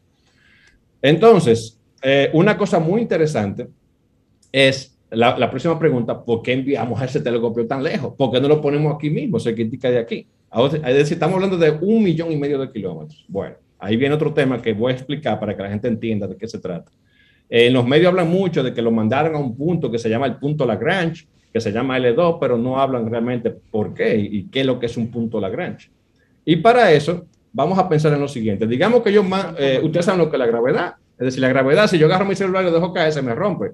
Pero lo importante es que la Tierra lo está alando hacia su centro. Ujú. Eso es lo importante. Y una cosa que la gente no sabe, que casi todo lo que está en el espacio flotando alrededor de la Tierra, todos esos satélites, tienen que tener combustible porque las tierra, la Tierra los está constantemente alando para que caigan hacia acá. Así que de vez en cuando tiene que prender un chin del cohetico para irse alejando otra vez y ponerse en órbita. Entonces, ¿qué sucede? Para empezar, eh, este telescopio va a observar lo que se llama el, espectro infrarrojo de, la luz. ¿Qué significa eso? Bueno, nosotros los seres humanos vemos los colores del arco iris, que todo el mundo conoce. Perfecto, pero lo que la gente no sabe, la mayoría, es que hay más colores de esos que obviamente no nos los podemos imaginar porque los humanos no lo podemos ver. Muchos insectos sí lo ven. Y ese espectro que, que se pasa de los colores que podemos ver se llama, por un lado, el ultravioleta y por el otro, el infrarrojo. A propósito, muchos insectos sobre la Tierra pueden ver esos colores. Y muchas de esas flores que nosotros vemos bonitas, por ejemplo, lo- lo- las flores amarillitas, si con una cámara eh, ultravioleta que la tenemos hoy día, podemos ver que tienen patrones totalmente diferentes para indicarle a los pequeñitos insectos exactamente a dónde entrar eh, para hacer sus cosas. Pero bueno, amén. Entonces, ¿qué sucede? La- el- las ondas infrarrojas tienen una particularidad, particularmente las que queremos ver. Primeramente, vienen de hace más de 13 mil millones de años y llegan súper, súper, súper débiles aquí a la Tierra. ¿Qué significa eso? Que necesitamos un instrumento lo suficientemente sensible para detectarlas. Entonces, hay dos razones por las que se mandó ese telescopio tan lejos y la voy a explicar ahora en un poquito más detalle. Una, para que esté lo más lejos posible de interferencia, en particular de la Tierra y la Luna, y obviamente del Sol también.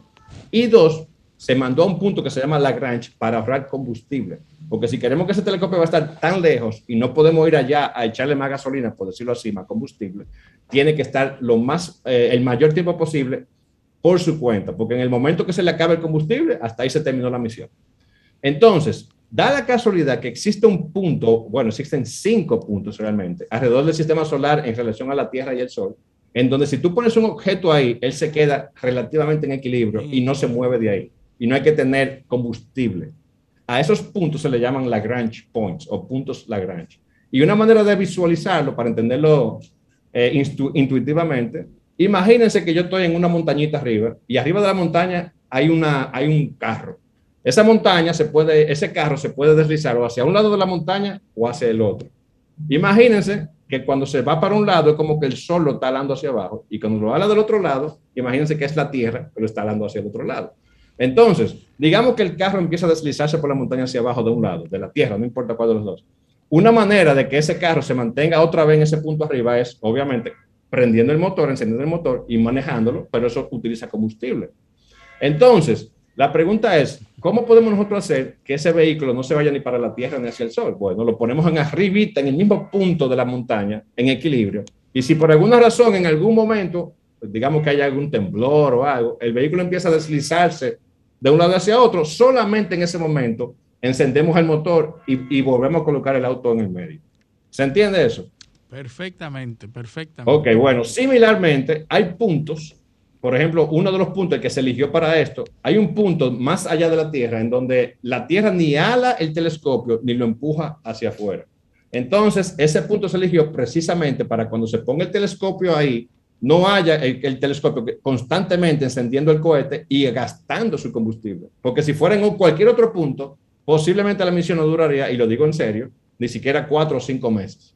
Pero a donde se puso en ese punto en particular, que está en equilibrio, el telescopio ahora, primero se diseñó para que durara mínimo cinco años, pero tuvimos una suerte inmensa. ¿Por qué? Porque cuando se lanzó el telescopio, la empresa que lo lanzó, se llama Ariane, eh, hizo un trabajo tan preciso de mandarlo precisamente al punto que tenía, que el telescopio en sí, cuando iba en curso hacia allá, que lo mandaron solo, no tuvo que utilizar mucho de su combustible para hacer correcciones de curso. Por tanto, llegó casi directo al blanco. ¿Qué significa eso? Que todo ese combustible que se ahorró en su camino, ahora lo vamos a poder utilizar para, para mantener un equilibrio allá. Y por tanto, se estima ahora que como mínimo, muy posiblemente, va a durar 10, 10 años operando y posiblemente 20. Yo me voy más para los 20, conociendo la, el historial de la ciencia y, ese, y ese rejuego que tiene con el gobierno, como, la, como es lo que tiene que hacer la NASA, en donde los científicos tratan, sabiendo cómo la burocracia, ponen siempre un poquito de más en el presupuesto para hacer sus cosas. Y yo estoy seguro que ese telescopio va a durar posiblemente muy cerca de los 20 años. Entonces, esa fue la razón por la que se, mandó tan lejos el telescopio. Y lo segundo, hay una particularidad muy interesante del telescopio, que él tiene una sombrilla, por decirlo así, un, un, protector, que de un lado, la temperatura del telescopio es de menos 223 grados Celsius, o que son menos 370 Fahrenheit, y del otro es 110 grados Celsius o 270 Fahrenheit. Y la pregunta es, ¿pero por qué? ¿Para qué fue que hicieron eso? Ese es el, famoso, eh, la cancha de tenis gigante que lo está protegiendo del sol. Bueno, sucede que las ondas, que eh, la luz que va a percibir esto es tan débil, con una energía tan bajita, que el telescopio tiene que estar más frío que eso. Y una vez más, yo le voy a explicar ahora intuitivamente por qué. Pero vamos, Digamos, antes de que vayamos a explicación, eh, eh, vamos a hacer una pequeñita pausa. una pausa comercial y, y regresamos con este interesante conversatorio eh, sobre el telescopio. sí, eh, sí, sí. Y, y, lo, y, las expectativas que claro, hay sobre con todo. el telescopio. Claro, claro, claro. Excelente. Entonces, ¿qué pasa? Yo quiero que ustedes entiendan por qué es importante que el telescopio funcione tan frío. Como les dije, esas ondas que se van a medir o esa luz que se va a recibir de infrarrojo, es, una luz con una muy, muy, muy débil para el telescopio detectarla, por, por, decirlo así. Entonces, yo quiero que intuitivamente entiendan por qué. Y, la, y el ejemplo que le voy a dar es el siguiente. Digamos que yo estoy prendido en fiebre, tengo una fiebre increíble que se pasa de 40 grados, eso, lo que sea. Y yo quiero medirle la temperatura a otra persona que tiene fiebre también. Lo más probable es que como ambos tengamos fiebre, yo ni siquiera voy a notar la, la diferencia en temperatura, correcto y no va a poder medir básicamente si la persona tiene fiebre o no. Ahora bien, si yo estoy bien frío y le pongo la mano en la frente a alguien que está encendido en una fiebre, lo más probable es que sí voy a poder medir esa fiebre porque voy a sentir ese calor. Con más precisión. Exactamente. Similarmente, debido a que, le la, por decirlo así, la temperatura de esos fotones que vienen al sensor del telescopio es tan, tan diminuta, hablamos de unos pocos poquitos grados sobre cero, cero absoluto. El telescopio tiene que estar más frío aún para poder detectarlo. Porque si no, es como que tú le estás diciendo que yo estoy prendido en fiebre y le quiero medir la fiebre a una persona que incluso tiene menos fiebre que yo. ¿Se entiende eso? Perfectamente. Entonces, esa es la razón básicamente por la cual que, que, la gente tiene que entender de por qué tiene que estar tan, tan, tan frío. Entonces, eh, una cosa eh, importante sobre eso es que esos instrumentos, debido a que son, tan, tan, tan sensibles, ni siquiera se le puede dar la vuelta al telescopio para que mire hacia el Sol, Venus, Mercurio eh, o la Tierra o la Luna, porque sobrecargarían el sensor, incluso posiblemente hasta lo dañaría. Y esa es la razón también por la cual cuando se lanzó el telescopio, inicialmente, no es que tú le podías dar la vuelta para atrás al telescopio porque lo podría dañar cuando le dé la vuelta de frente al, al Sol. Pero bueno. O sea que eso está enfocado hacia el infinito. Exactamente, exactamente. Entonces, ahí también viene una pregunta que mucha gente hace en las redes sociales y nadie, como que veo que nadie le, le, contesta una pregunta que yo cuando menos me encuentro satisfactoria es, ¿por qué no pusieron unas camaritas web allá para nosotros ver el telescopio de aquí, ver qué está operando y que cuando se abrió podemos verlo. Bueno, hay una razón técnica para eso y la razón es que el calor que genera una camarita de esa operando en el lado frío del telescopio, tan solo ese pequeñito calor es suficiente para literalmente desequilibrar el sensor ese que estoy hablando, que capta la luz de las estrellas. Entonces, primeramente no se puede utilizar. Y segundo, el telescopio en todas sus partes movibles tiene sensores que le dicen exactamente a qué grado se ha movido tal pieza. Por tal, por tanto, esa información que nos llega aquí a la Tierra la podemos modelar en un simulador y, y, por decirlo así, dibujar un telescopio virtual y aplicar esos mismos parámetros para saber qué tanto se han abierto ciertas piezas. Así que nosotros podemos tener una muy buena idea de cómo se ve el telescopio allá, aquí, con esos datos que nos llegan. Eh, y otra cosa que la gente también no entiende es que agregar cualquier cosita más al telescopio, por ejemplo, una camarita, un cable adicional, eso es un riesgo adicional que podría poner en peligro el funcionamiento del telescopio. Por ejemplo, hasta ponerle siquiera una, por decirlo así, una puerta adelante que tape el espejo y lo abra. Eso ya es otro punto de fallo posible también, porque si no se abre esa puerta, se embromó todo. Así que hay que pensar mucho eh, todo lo que se hace en un telescopio de ese tipo, porque cualquier cosa puede salir mal y hay que minimizar en la medida de lo posible cualquier eh, fallo y desperfecto. Entonces, habiendo dicho eso, ya casi estamos terminando con todo, el telescopio. Eh, una cosa interesante es que el telescopio tiene adentro una computadora que almacena unos 60 gigabytes de datos diarios, de, de datos científicos. Para que tengan una idea, eso es el equivalente de lo que almacenaría más o menos 12 DVDs de datos. ¿Ok? Y esa información se transmite a través de lo que se llama el NASA Deep Space Network, que es básicamente una red interplanetaria de satélites que, y puntos intermedios a una velocidad de 28 megabits por segundo. ¿Qué significa eso? Eso es más o menos, imagínense, tres veces más lo que se necesita para ver una película de Netflix en 4K. Así que tampoco es la gran velocidad, pero en comparación a otras misiones es, como 10 veces más rápido o incluso 20 veces más rápido. Eh, por último, es importante que la gente sepa que el 100% de todos los datos que vienen de ese telescopio hacia la Tierra va a ser siempre disponible a toda la humanidad para que su análisis e inspección. Y eso es importante porque, como ustedes saben, ya yo me sorprendí que desde ahora ya hay gente diciendo que ahí no se lanzó ningún telescopio, que eso es mentira, que eso es para sacarle cuarto a la gente, que este y lo otro. Bueno, hermano, los, terraplanistas, los terraplanistas Exactamente. Si usted cree que es así, bueno, ahí están los datos para que usted mismo lo examine. Incluso el telescopio desde aquí se puede ver. claro. No, pero lo, bonito es que ya hay fotos desde acá del telescopio allá, según este eh, va brillando su, su, parte eh, que, lo, que lo enfría. Eh, por último, el último dato que voy a dar del James Webb Telescope es algo importante. Aunque el telescopio oficialmente se diseñó para no ser, eh, como se dice aquí, arreglados remotamente, ni, ni, mandar ningún tipo de misión, así que no tiene en teoría compuertas ni nada que se pueda hacer, abrir, qué sé yo qué. La verdad es, y esto es uno de los secretos peores guardados ahora mismo sobre este proyecto entre los científicos, que los científicos sí hicieron algo por si la mosca. Eh, no solamente marcaron con unas X y unos, eh, imagínense un código QR, por decirlo así, con ciertos patrones, el telescopio en ciertas partes esenciales, eh, sino que dejaron ciertas compuertas que podrían conectarse a ciertos mecanismos. ¿Qué significa eso? Que es posible, aunque la NASA oficialmente va a decir que no, porque recuerden, se, se un presupuesto, hay un dinero alocado a eso y, y no se pueden salir de ahí. Aunque la NASA dice que no oficialmente, todos los científicos del mundo que, que están metidos en esto todos los días saben lo que está pasando, sabemos que eso está ahí. Por tanto, es posible que cuando ya el telescopio vaya a salir de comisión, digamos en un par de décadas, que de aquí a allá la tecnología esté lo suficientemente avanzada como para que podamos enviar una misión robótica a reabastecerlo de combustible. Y yo soy de lo que creo que eso es muy posible que suceda.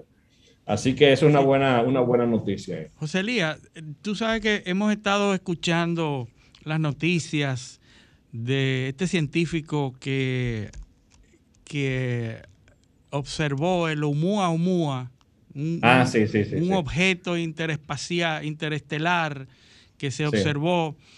Se observa con telescopios diferentes al, James Webb, ¿verdad? Ah, son diferentes en su naturaleza. Este, este es un telescopio refractario, utiliza la refracción de la luz, utiliza el sonar. ¿Cuál es la tecnología que va a servir? ¿Es, oh. eh, eh, visual? ¿Cómo es?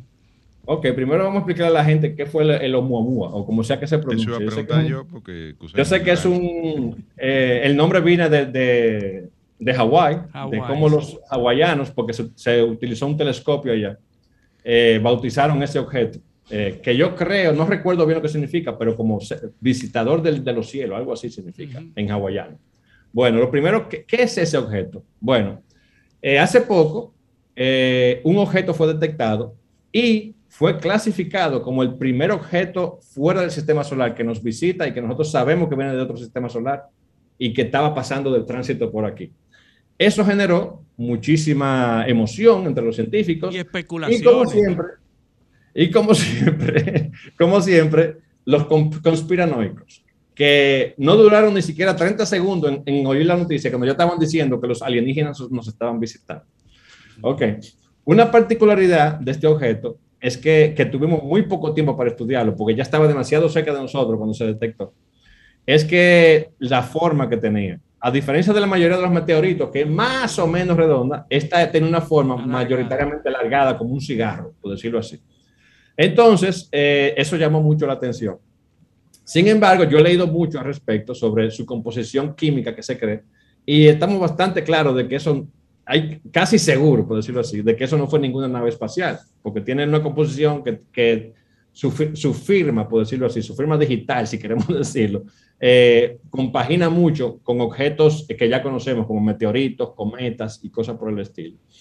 Sin embargo, eh, fue de gran importancia para la ciencia porque es la primera vez que, podemos observar y estudiar, aunque sea de manera limitada, un objeto fuera del sistema solar. Porque una cosa es nosotros tener material aquí que podamos decir, ok, estos átomos, qué sé yo qué, moléculas, se originaron acá, pero ¿serán los otros sistemas solares similares a nosotros o no? Entonces, ese objeto nos dio una oportunidad para estudiar esas hipótesis.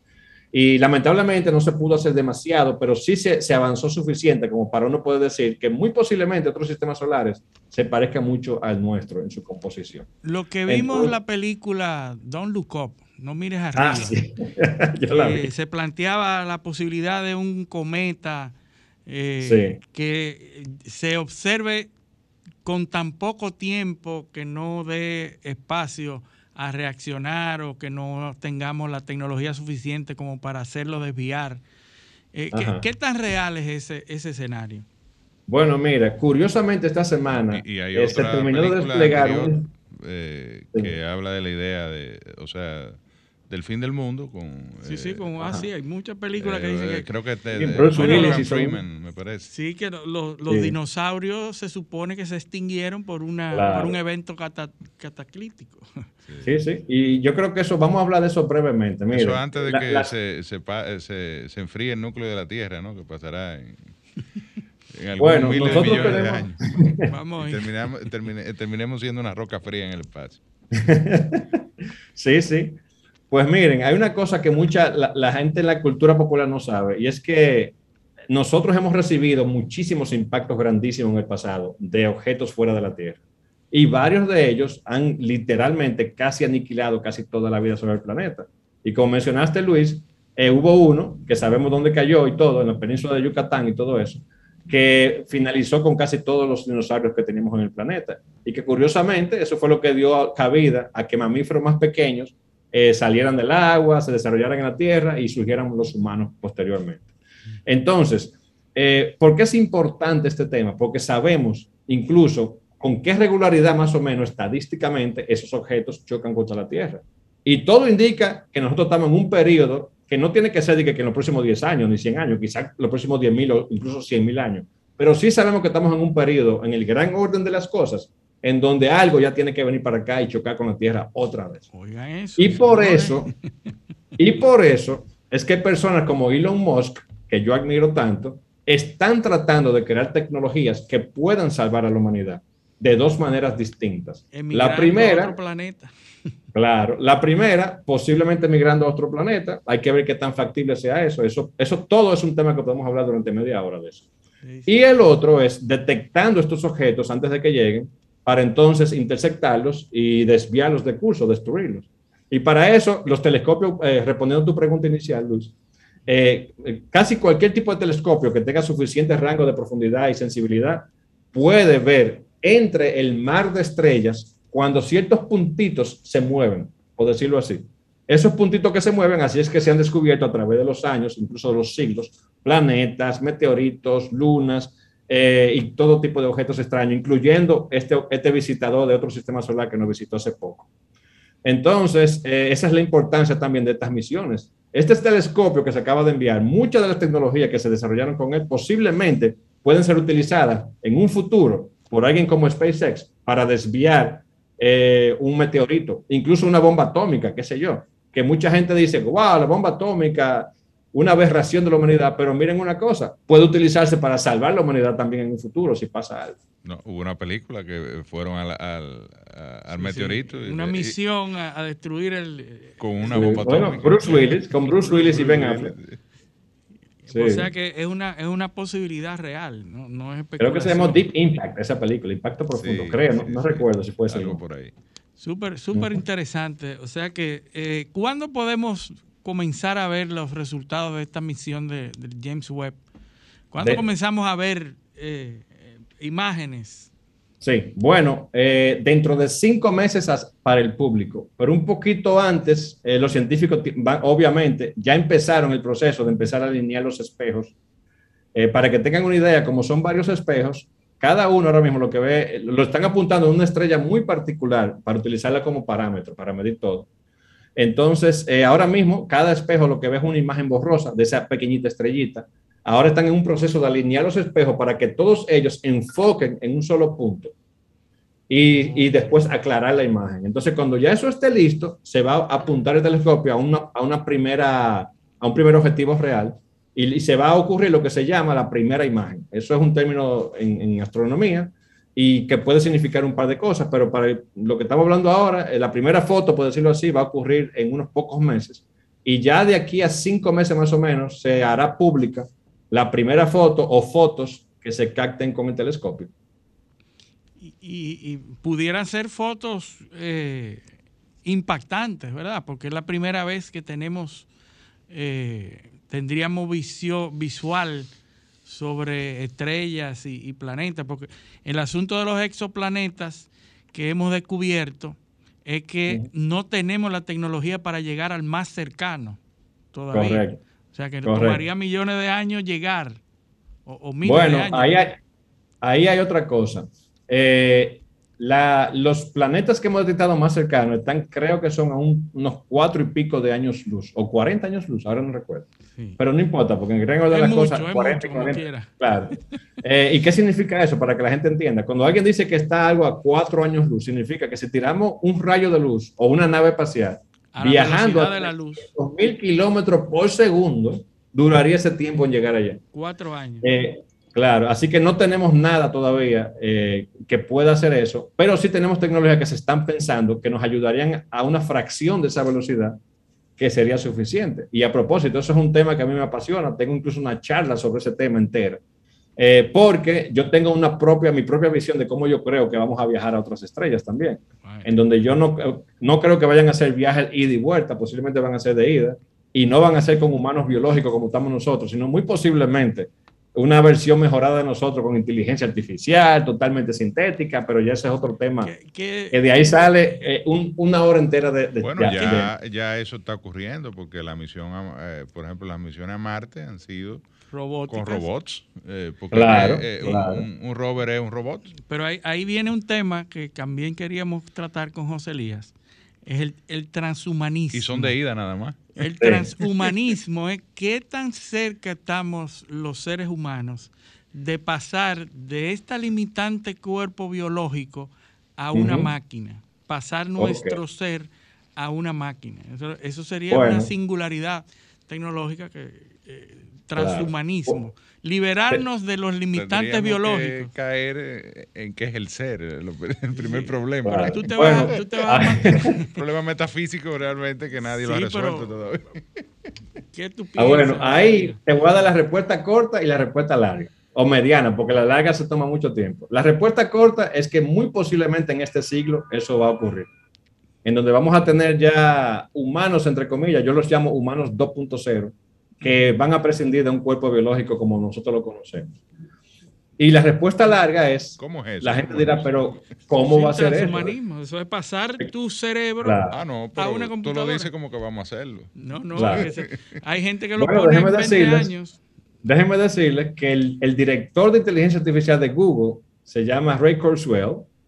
Eh, es, uno de las- es el principal exponente de ese concepto de la singularidad, de una inteligencia artificial y el tema de la singularidad tecnológica y todo eso. Y él dice que eso va a ser en los próximos 30, 40 años realmente. Sí, sí, eh, Puedes descargar puesto tu, cere- 20. tu, tu conciencia, digamos. Descargarlo, así mismo se Claro. utiliza el concepto. Y, bueno, ellos tienen una universidad. Hay una la- película sobre de eso. La, Sí. la universidad De Depp, Singularity. University, Sí, que, la tiene, sí. que la tiene Google, donde se está estudiando todo eso. Claro. Entonces la gente, ahí el tema principal es que la gente dirá, pero ¿cómo tú podrías pasar el cerebro, la mente humana a una máquina? ¿Verdad? Y ahí que viene la respuesta larga, que no sé si nos va a dar tiempo hoy.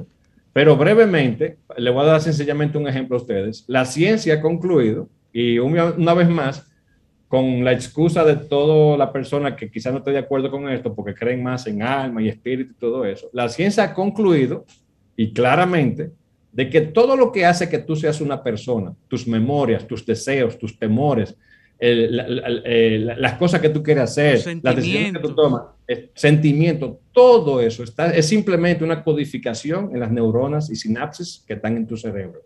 Y lo bonito es que no es una teoría porque lo podemos demostrar. Y le voy a dar un ejemplo muy fácil.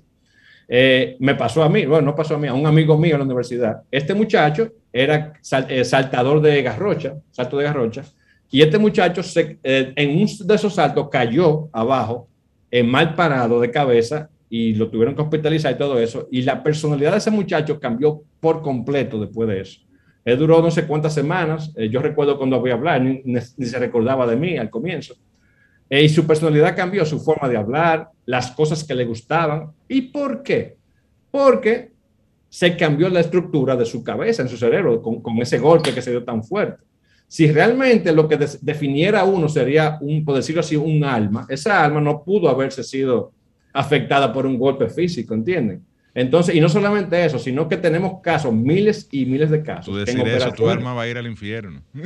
bueno, bueno, ahí tenemos miles y miles de casos de operaciones con cerebro abierto, en donde ya se sabe y se ha localizado específicamente que cuando se estimulan ciertas partes del cerebro, ciertas cosas te pasan. Por ejemplo, tú eh, tienes la sensación de que estás oliendo algo, escuchando algo, viendo algo. Y todo eso nos da, nos da, nos da pistas de que el cerebro realmente al final del día es una máquina, somos una máquina biológica, bioquímica. Entonces, todo este movimiento de transhumanismo lo que dice es, ok, partiendo de la teoría de que el ser humano es una máquina, no existe limitante nada más que el tiempo y, que no- y el conocimiento para que tarde o temprano eh, esa información almacenada en el cerebro se pueda pasar a, un, a una entidad eh, sintética. Y yo tengo un ejemplo para eso que uso en una de mis charlas, que es muy sencilla y fácil de entender. Hoy día ya tenemos eh, neuronas sintéticas, existen en laboratorio, incluso son la base de toda esta inteligencia artificial que estamos viendo hoy día con Google, IBM, Facebook y toda esa gente. Imagínense entonces, vamos a hacer un, un ejemplo mental, así como Einstein hacía sus ejemplos mentales, que así fue que descubrió la relatividad a propósito. Vamos a hacer un ejemplo mental sobre el transhumanismo. Digamos que Luis, yo te agarro a ti y, te, y, y agarro tu cerebro que tiene miles de millones de neuronas y yo voy a reemplazar una sola de esas neuronas por una sintética. Y después de eso, yo te voy a preguntar, Luis, hola, ¿tú sigues siendo Luis? Tú vas a decir, pero claro que sí, a mí no me han hecho nada. ¿Tú ves? Porque recordemos una cosa, esa neurona sintética va a ser exactamente lo que hacía la, la biológica, que existe hoy día esa tecnología a propósito. Lo único que no está su, suficientemente miniaturizada ni hecha acta para un cerebro humano todavía. Pero digamos ahora, en nuestro ejemplo que estamos haciendo mental, que yo ahora reemplazo una segunda neurona de Luis y una tercera y una cuarta, y en cada paso le voy preguntando, Luis, ¿tú te sigues siendo, sintiendo como Luis? Y Luis va a seguir diciéndome exactamente la misma respuesta. La paradoja del barco.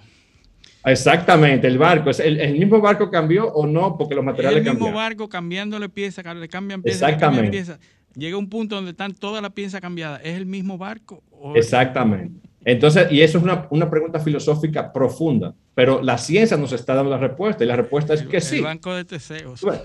claro. Entonces, ¿qué pasa? Va a llegar un punto donde Luis va a tener su cerebro con 100% de neuronas sintéticas y la pregunta es, si Luis me sigue asegurando que es el mismo Luis, yo tengo que asumir que es el mismo Luis. Pero ahí viene, ahora viene lo más chulo de todo, lo más interesante. ahora el cerebro de Luis está construido de miles y millones de neuronas sintéticas. Eso significa que yo puedo hacer lo mismo que puedo hacer con una computadora normal o un iPhone o un Android. Clonarla. Yo puedo clonarla y te la puedo, incluso la puedo meter en el famoso metaverso o un mundo de ese estilo Matrix, en donde ahora tú eres totalmente digital, porque simplemente código, ceros y unos o, información cuántica, como sea. Y si ya eso pasó y estamos en un universo virtual. ese es otro tema del cual... Ese es otro tema del cual yo he escrito bastante. Yo creo que lleven la gente en paso, incluyéndome a mí. Porque... No, es, es apasionante. Podemos salir con serios dilemas existenciales. Sí, y además, este bueno, eh, Elon Musk ya tiene un Eurolink, que, que es una interfaz, Neuralink, una interfaz entre el cerebro y una máquina. y está bastante avanzado. Ha fallado mucho, pero va lejos. O sea que. Claro. Bueno, para que la gente sepa, la mayoría de la gente tampoco está al tanto de esto, pero desde hace años ya hay eh, prótesis que se conectan directamente al cerebro y permiten que personas que tienen los brazos cortados puedan manipular cosas con las manos. Y desde hace años hay muchos en, experimentos en laboratorios y ya esta década salen al mercado normal de personas que son 100% ciegas y le han conectado sensores directamente al cerebro y pueden ver, no tan bien como nosotros, ni cerca todavía, pero definitivamente pueden ya percibir. no, y hay máquinas, y hay máquinas que afectan de una manera, se, se mete de una manera al cerebro y curan la depresión también. También, eso, eso que salió. Hay gente depresiva que mediante una inserción de un elemento en el cerebro provoca una descarga eléctrica y esa persona se cura de la depresión. Y yo, yo curiosamente publiqué esa noticia también en mis redes sociales. Y, y, eso es una vez más una evidencia de que la depresión no es algo espiritual o de tu alma, sino es simplemente tú estás manipulando la, la, eh, las neuronas de tu cerebro. Claro. Pero, señores, el tiempo se nos está acabando. Yo tengo una premisa que quisiera dar aquí. Ah, excelente. Y, y ya hablaremos de otro tema. En... Hay mucho que hablar aquí. Sí, sí, sí, sí. Entonces, miren, ustedes saben que en República Dominicana, esta semana surgió una noticia eh, de que el Departamento de Defensa de acá, o no sé cómo se llama, el Ministerio de Defensa. Ministerio de Defensa, correcto, eh, tiene planes de lanzar una agencia espacial gubernamental acá, es decir, el equivalente a la NASA aquí. E incluso dieron una noticia que a mí me llenó de mucho gozo, de que en Intec, yo no sé si son planes, eh, escúchame, porque yo no sé si son planes reales, porque primera vez que oigo eso yo, eh, o si fue que se entusiasmaron por la visita de Scarlin. Eh, sí, yo, creo que ellos aprovecharon eso. Sí, yo creo que aprovecharon la visita de ella precisamente para hacer eso público. Hay que ver si fue que lo habían pensado antes o no. Bueno, ya eso es otra cosa. Pero eh, una cosa que me gustó mucho de cuando hicieron ese anuncio es que el ingeniero espacial Edwin Sánchez, creo que es su nombre, de Intec, ya está liderando el desarrollo de un pequeñito satélite que vamos a lanzar al espacio bajo esa misión, posiblemente en el 2026. Y para mí eso me llenó de verdad de mucha felicidad y orgullo. Y felicito mucho al equipo de eso. Vamos a lanzar nuestro primer satélite, una, una noticia importante. Eh, es decir, no se va a lanzar de aquí, se va a lanzar de Guyana, de una nave que, que lleva también cientos de satélites pequeñitos. De donde se lanzan los programas europeos, es de Guyana. Exactamente. Es decir, son, esos satélites no lo imaginémonos como de esos grandes complejos, son satélites del tamaño de una caja de zapatos, para que la gente sepa. No son cosas súper complejas. Bueno, Pero está bien, para un primer paso para mí está genial, y, incluso una aplicación que le buscaron, que es para eh, monitorear el, eh, ¿cómo se dice? Saljogos, eh, perdón. El, el, sargazo. El sargazo de, las, de las playas. Pero bueno, ¿a qué ¿cuál es la premisa que le voy a dar a ustedes acá? Que hace un tiempo atrás yo he estado trabajando, eh, un, un, diputado de Santiago que se llama Félix Michel, él es de la Fuerza del Pueblo, él vino una vez, me visitó a la casa con mi papá para preguntarme proyectos que podría quizá propulsar para el país. Y yo le, le, di tres ideas, eligió dos y una de ellas decidió hacerla ahora. Y es eh, que es una ley que se acaba de someter esta semana en conjunto con esto, esto pasó pura coincidencia, un tema no tiene nada que ver con el otro, para que creemos acá en República Dominicana una entidad, si queremos podemos llamarla también Agencia Espacial Dominicana, lo que sea, pero que lo que va a hacer esa agencia espacial es básicamente no desarrollar cosas acá, porque yo personalmente no creo mucho en que el gobierno, debido a la burocracia, eh, la malversación de fondos y todo eso, yo no la creo inversión que se requiere para. Eh, claro, entonces. El telescopio, 10 mil millones de dólares y treinta y tantos años. a propósito, ese telescopio, si lo hubiera hecho Elon Musk, yo estoy segurísimo. esenciales todavía. Cóbrame. Claro. Claro, ese telescopio, a propósito, yo estoy seguro que si lo hubiera hecho Elon Musk, hubiera salido 10 veces más barato y hubiera salido en 8 años. Pero que Elon Musk no existía, ese, o por lo menos. Claro, claro. Entonces, ¿de qué se trata esta premisa? De que ese proyecto de ley básicamente va a crear una entidad que va a crear una zona franca especial en República Dominicana para que empresas como SpaceX, Virgin Galactic y la del señor este de Jeff Bezos vengan aquí cero impuestos, todo incluido. Excelente. Porque aquí tenemos espacio para eso, tenemos un punto ideal, incluso nuestro punto es mejor, más favorable que de Florida, porque estamos más cerca del Ecuador. Claro, y podemos entonces lanzar esos cohetes con un poquito menos combustible también. ¿Y, ¿Y por qué eso es interesante? Bueno, una empresa como la de SpaceX está pagando miles de millones de dólares en impuestos, que esa fue la razón por la cual Elon Musk mudó su empresa de California a Texas. Imagínense que nosotros le digamos, señores, vengan para acá y le vamos a cobrar cero cero, ni un centavo. Eso para mí creo que sería un incentivo grandísimo. y yo espero que la población entienda la razón de eso. Porque la idea de esto no es que decir que fuimos los primeros, sino que esas empresas aquí, una de las cosas que le vamos a solicitar si se quieren asentar aquí es, tienen que tener un programa de pasantías para estudiantes y cierta, eh, ya es un poquito más detalle. Es decir, vamos a tener una interacción con el mercado laboral dominicano eh, para formarnos. Lo mismo que sucedió en Taiwán y Corea del Sur y Japón, cuando adoptaron empresas de Estados Unidos allá, y, y ahora son unas potencias grandísimas en, microprocesadores y ese tipo de cosas. Sumamente apasionante. José Lía, lamentablemente el tiempo eh, es, es criminal. Hay que y comprometerlo para otros. Y hay que comprometerte para que eh, invitarte de nuevo a seguir hablando, porque muchos temas se nos quedaron en, el, en el, tapete, en el tintero. Así que eh, tenemos que despedirnos ya porque nos están haciendo señas. eso del tintero en este programa, en el, procesador. en el procesador. nos vemos en el metaverso. Nos vemos ahí y, la verdad que vamos a mantenernos en comunicación para que sigas colaborando con este programa con esos temas tan apasionantes.